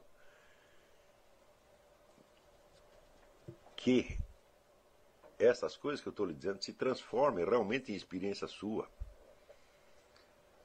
E você possa confirmá-las de você para você mesmo. Na sua solidão, sabendo que você agora está dentro da dimensão da busca da verdade, efetivamente. É para isso precisa muita calma, gente.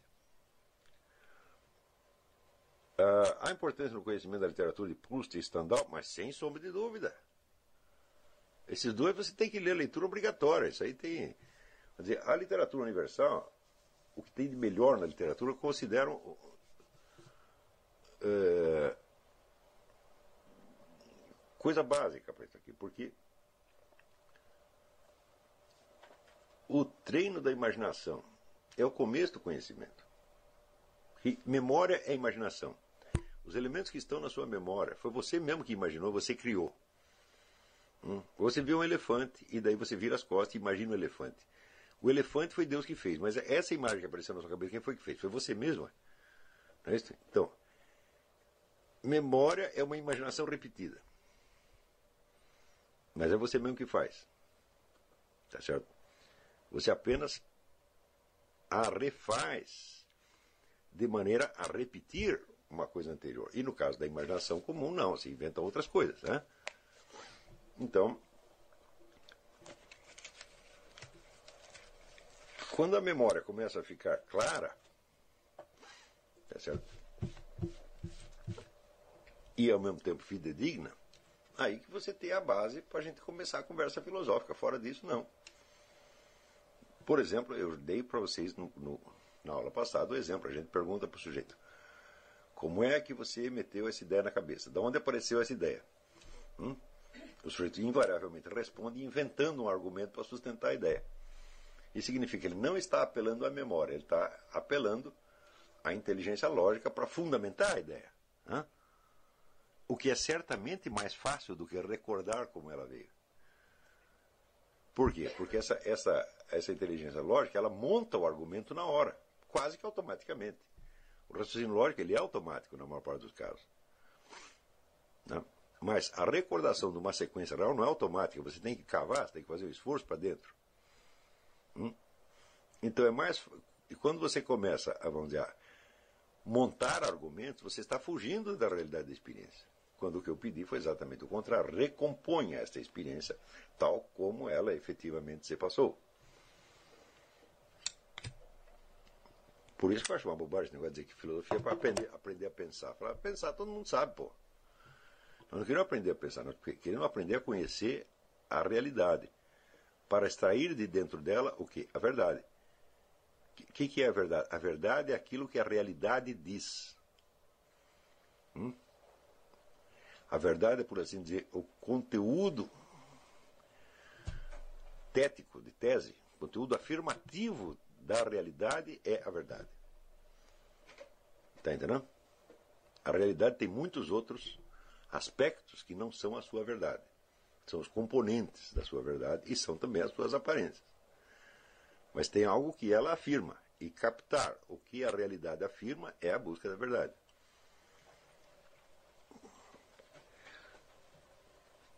Se os elementos simbólicos da literatura brasileira como um todo são pobres, a fonte uh, por aí não seria questionável e, portanto, do ponto de vista da formação do imaginário ficaria também empobrecido? Pode acontecer, claro que pode acontecer, você tem toda razão. Quer dizer, se você formar a sua, seu imaginário né, só com literatura brasileira e é, quiser se tornar um escritor brasileiro dentro da tradição de, de, de, de, literatura brasileira, você também vai estar empobrecendo o seu imaginário, certamente. Mas eu acho que ninguém quer isso, e ninguém nunca quis isto. Tá certo? O fato é que você tem a literatura que tem, é o que está disponível. Sob, em certos aspectos, ela é muito rica, em outras é muito pobre. Né? Eu repito, você quer uma fenomenologia do auto-engano, não tem outro no mundo melhor que Machado de Assis, porque os personagens dele só fazem isso, eles só mentem para eles mesmos o tempo todo. Tá certo? O que já é, vamos dizer, um indicador importante da sociedade brasileira. Né? Então,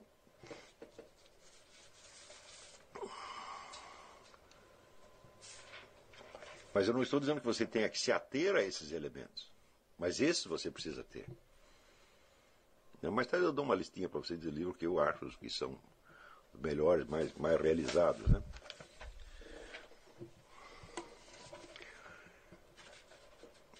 É... Aqui.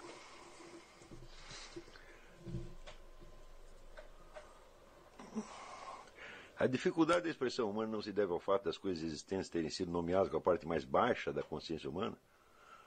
Ah, não, a resposta é não. Não, não, é, não é por isso de maneira alguma.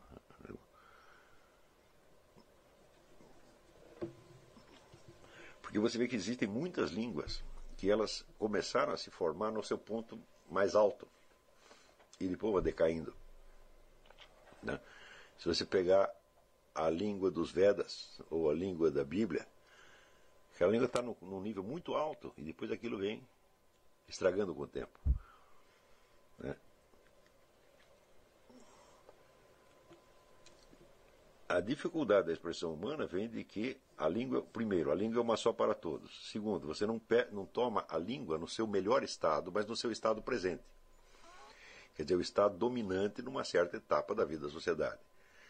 Você ler a literatura de outras épocas é você restaurar as possibilidades que estão embutidas nessa língua, mas que não estão em uso no momento, mas que para você podem ser úteis.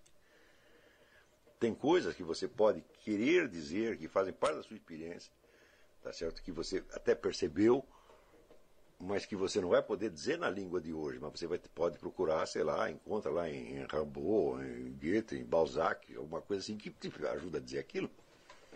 Então você vai ter que complementar a língua presente. É isso? E olha, esse negócio da, da decadência da língua não é uma coisa que acontece só no Brasil. No Brasil é um caso extremo. Tá certo? Mas eh, aqui você observa a mesma coisa. Uh, aqui me pergunta, é quando posso entregar o trabalho? Então, eu acabei de dizer, este não tem prazo. Quando o professor falou sobre literatura, o que hoje, que hoje não existe mais ligação dessas obras com o imaginário das pessoas, o que falta, o que seriam então as obras publicadas hoje, é, o que que falta, né? Bom, é só você fazer um, um por exemplo, um repertório de temas não explorados. Por exemplo, você imagina um tipo como o Bruno Tolentino. O Bruno Tolentino não é um personagem de ficção. O Bruno Tolentino existiu. É, isso. Eu dei o exemplo também do Frei Beto.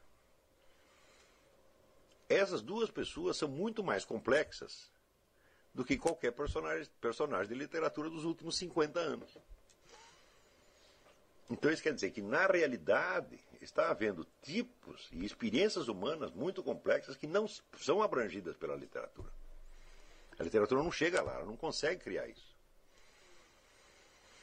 Se você pegar, por exemplo, pega os personagens célebres da literatura brasileira, você pega lá o, o Luiz da Silva, do Angústia, do Graciliano Ramos, o, o, o Paulo Honório, do livro São Bernardo, você pega o, os personagens do, do, do, do João Guimarães Rosa, então, eles não chegam nesse nível de complexidade. Como é que você faz, por exemplo, a, a história de um gênio? Hum?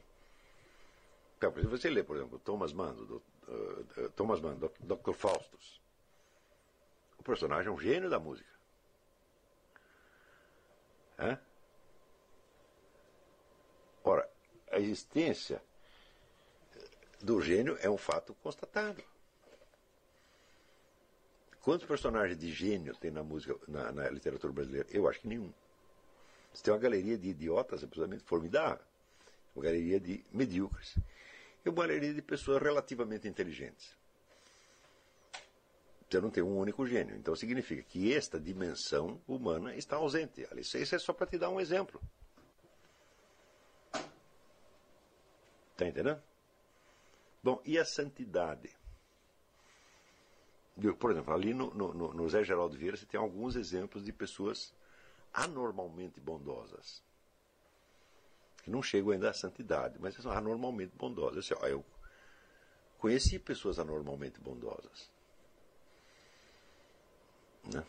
O meu falecido amigo Dr. Miller, quando eles falam coração de ouro, eu digo aquele verdadeiro coração de ouro. É um homem boníssimo, bom, era mais do que mais do que você aguentava, tá entendendo? Não que não tivesse defeitos, tinha, mas a generosidade e o impulso de socorrer o ser humano, de impulso de atenuar a dor dos, era permanente naquele homem. Não é só na hora que ele estava trabalhando, não. Era 24 horas por dia. Então, um personagem desse, cadê na literatura brasileira? Não tem. Está entendendo? Quer dizer que houve uma espécie de fixação em determinados tipos de personagens, né?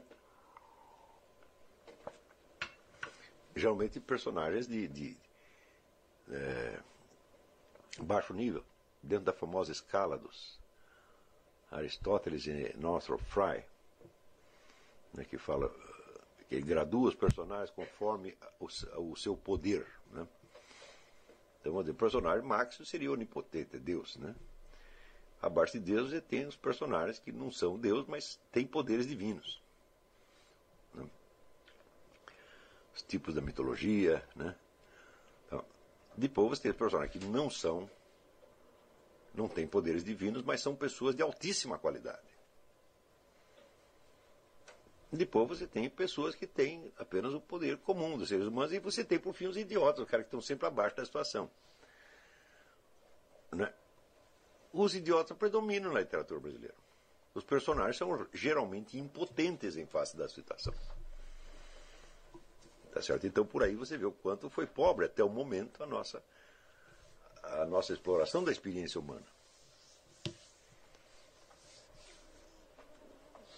Estão compreendendo?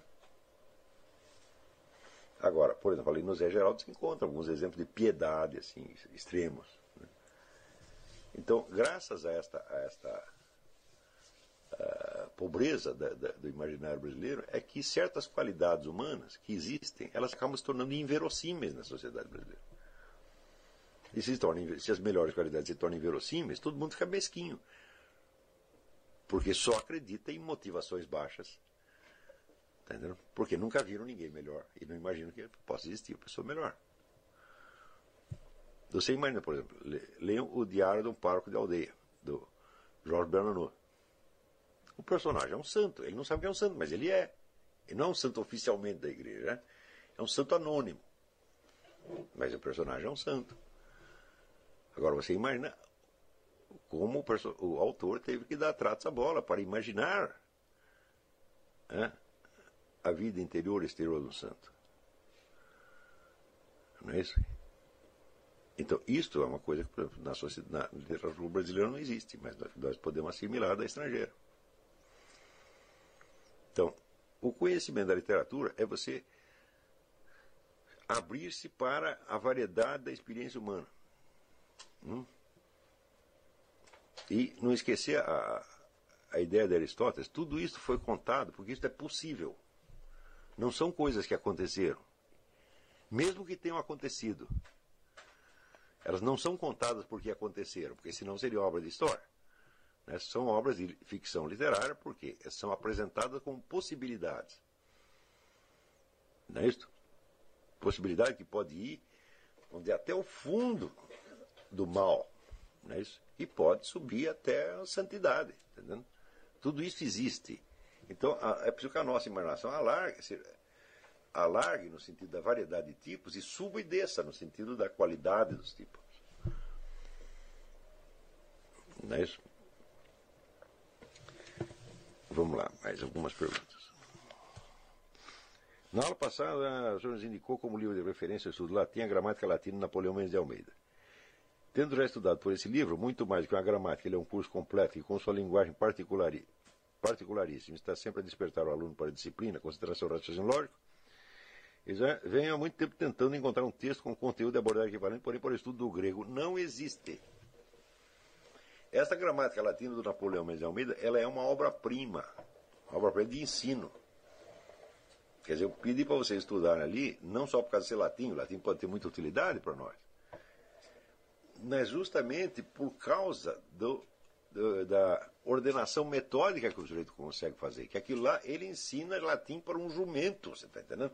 Você pega um jumento, tem um, tem um cachorro em casa, dá a lição do Napoleão para eles, eles vão aprender latim.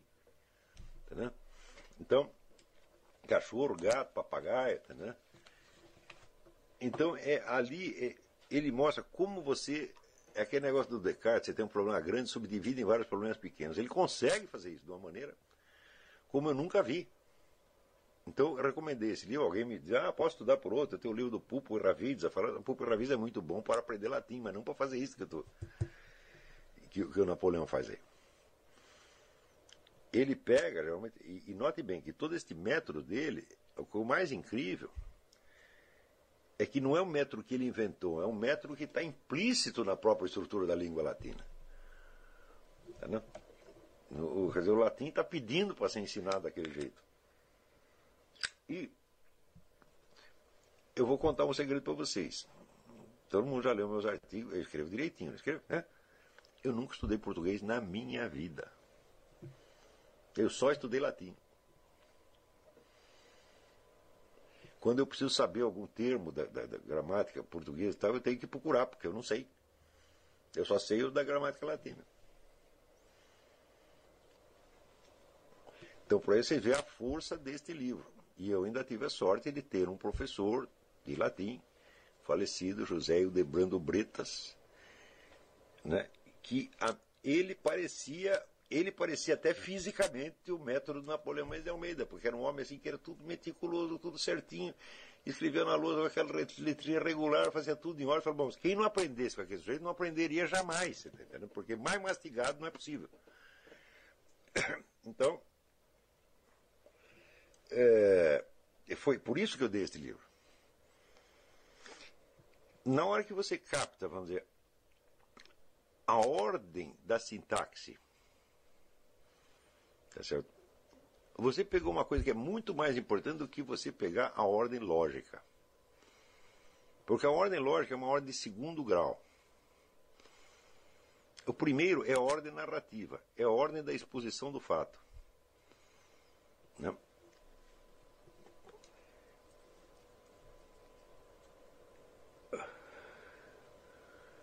Agora, se tivesse isso para o grego, meu filho, não tem, não tem mesmo. Você quer aprender grego, você vai aprender grego, mas ninguém vai te mastigar desse jeito.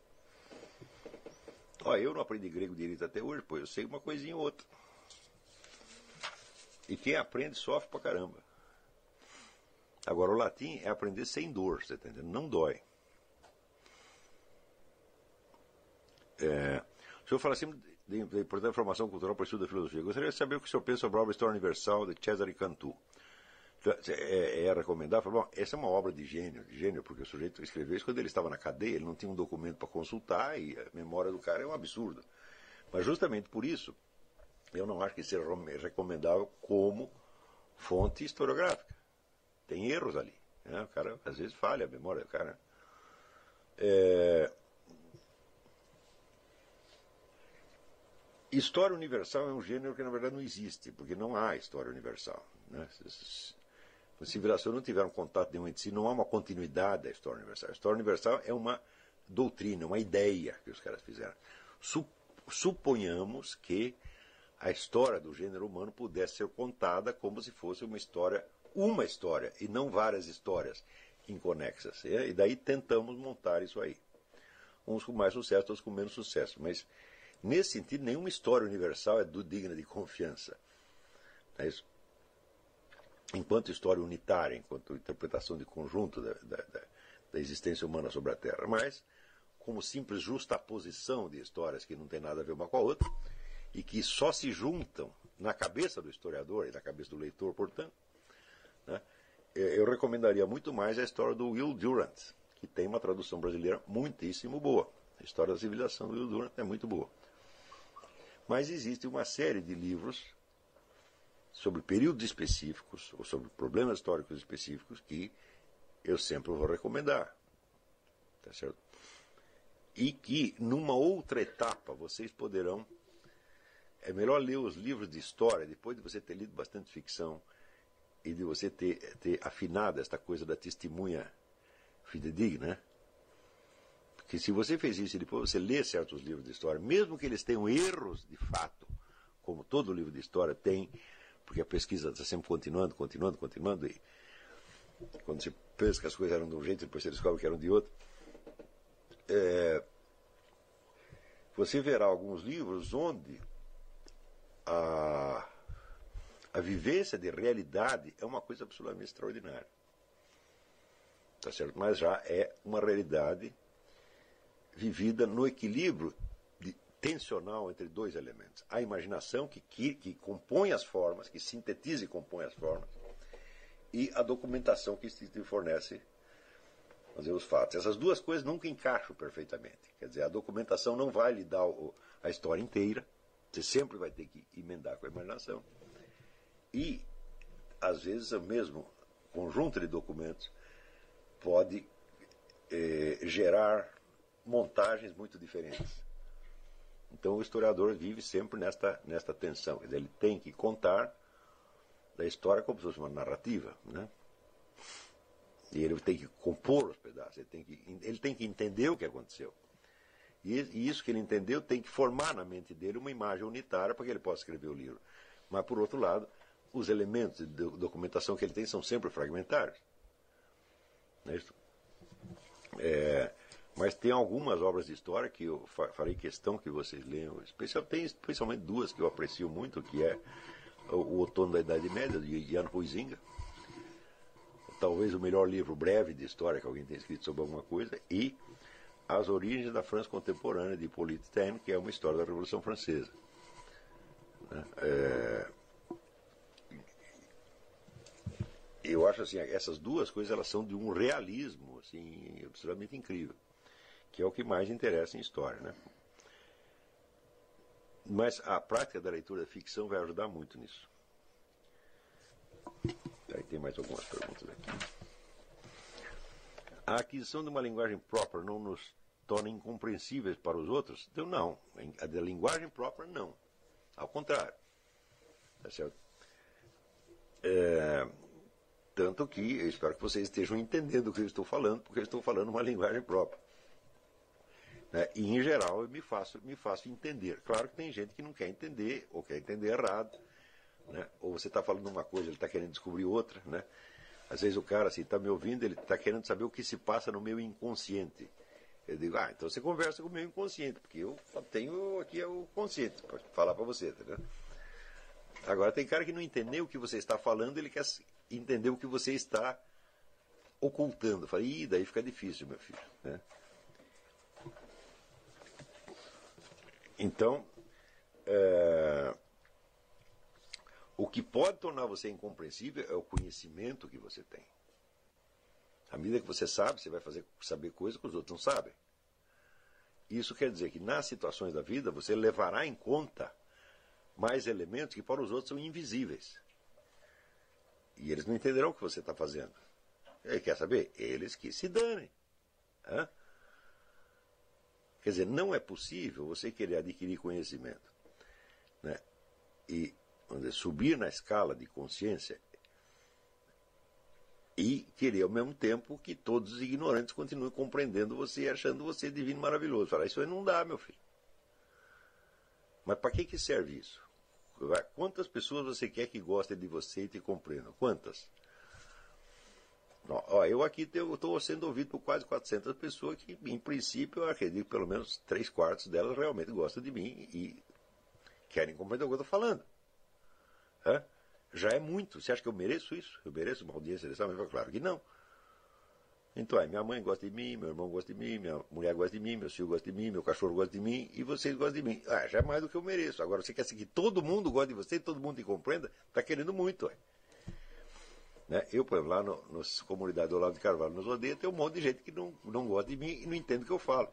Ué, é problema deles. Você acha que eu estou assim louco de vontade de que eles me amem? Eu quero que se dane, pô. Se gostar de mim, só vão me encher o saco. Então que fico lá falando mal de mim, ótimo. Mas se manter ocupado. Né? Já pensou todos aqueles caras viessem nesse curso aqui, eu estava liquidado. Ia ter que dar tanta explicação, mas tanta, tanta, tanta que não ia acabar. Então, não se preocupe de se tornar incompreensível. O nosso destino é ser incompreensível. Né? Quem é a figura central da nossa civilização? Jesus Cristo. Quem foi mais incompreendido que ele? Ninguém. Então, está mostrando. Ó, o próprio Deus vem na Terra, ninguém entende o que ele está falando nem fazendo. Então, por que, que você quer ser melhor? O que o senhor recomenda para uma pessoa que tem o tempo e os meios para estudar, mas tem uma limitação porque sente constante cansaço? Opa!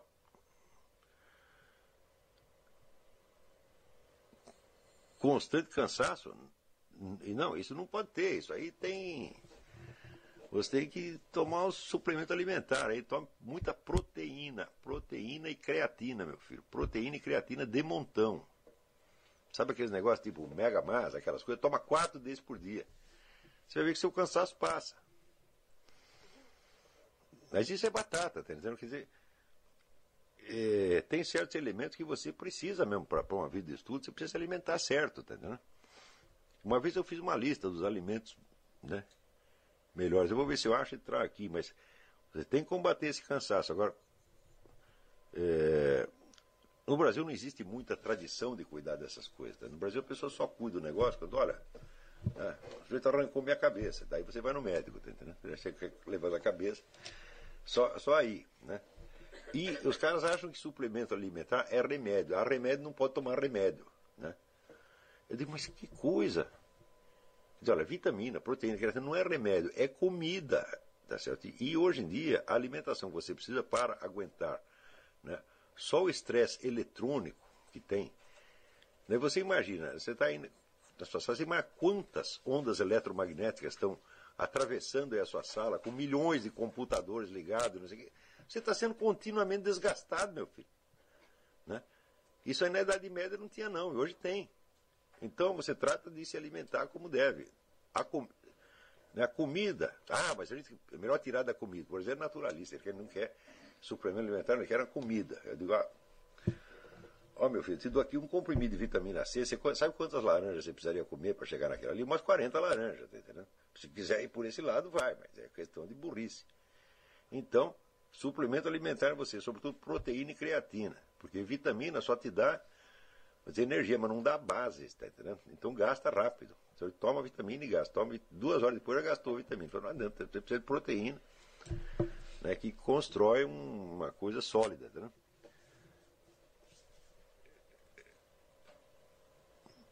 O senhor quer dizer que para se acreditar ou não na existência de Deus tem de ter havido uma experiência real e pessoal da existência ou não de Deus? É, então, o que me dizer das pessoas que tiveram e das que não tiveram essa experiência? Eu falo, olha, eu vou preferir deixar essa questão para depois, porque nós estamos falando aqui da existência de coisas, da experiência de coisas. Né? A, a, a expressão experiência de Deus é uma figura de linguagem.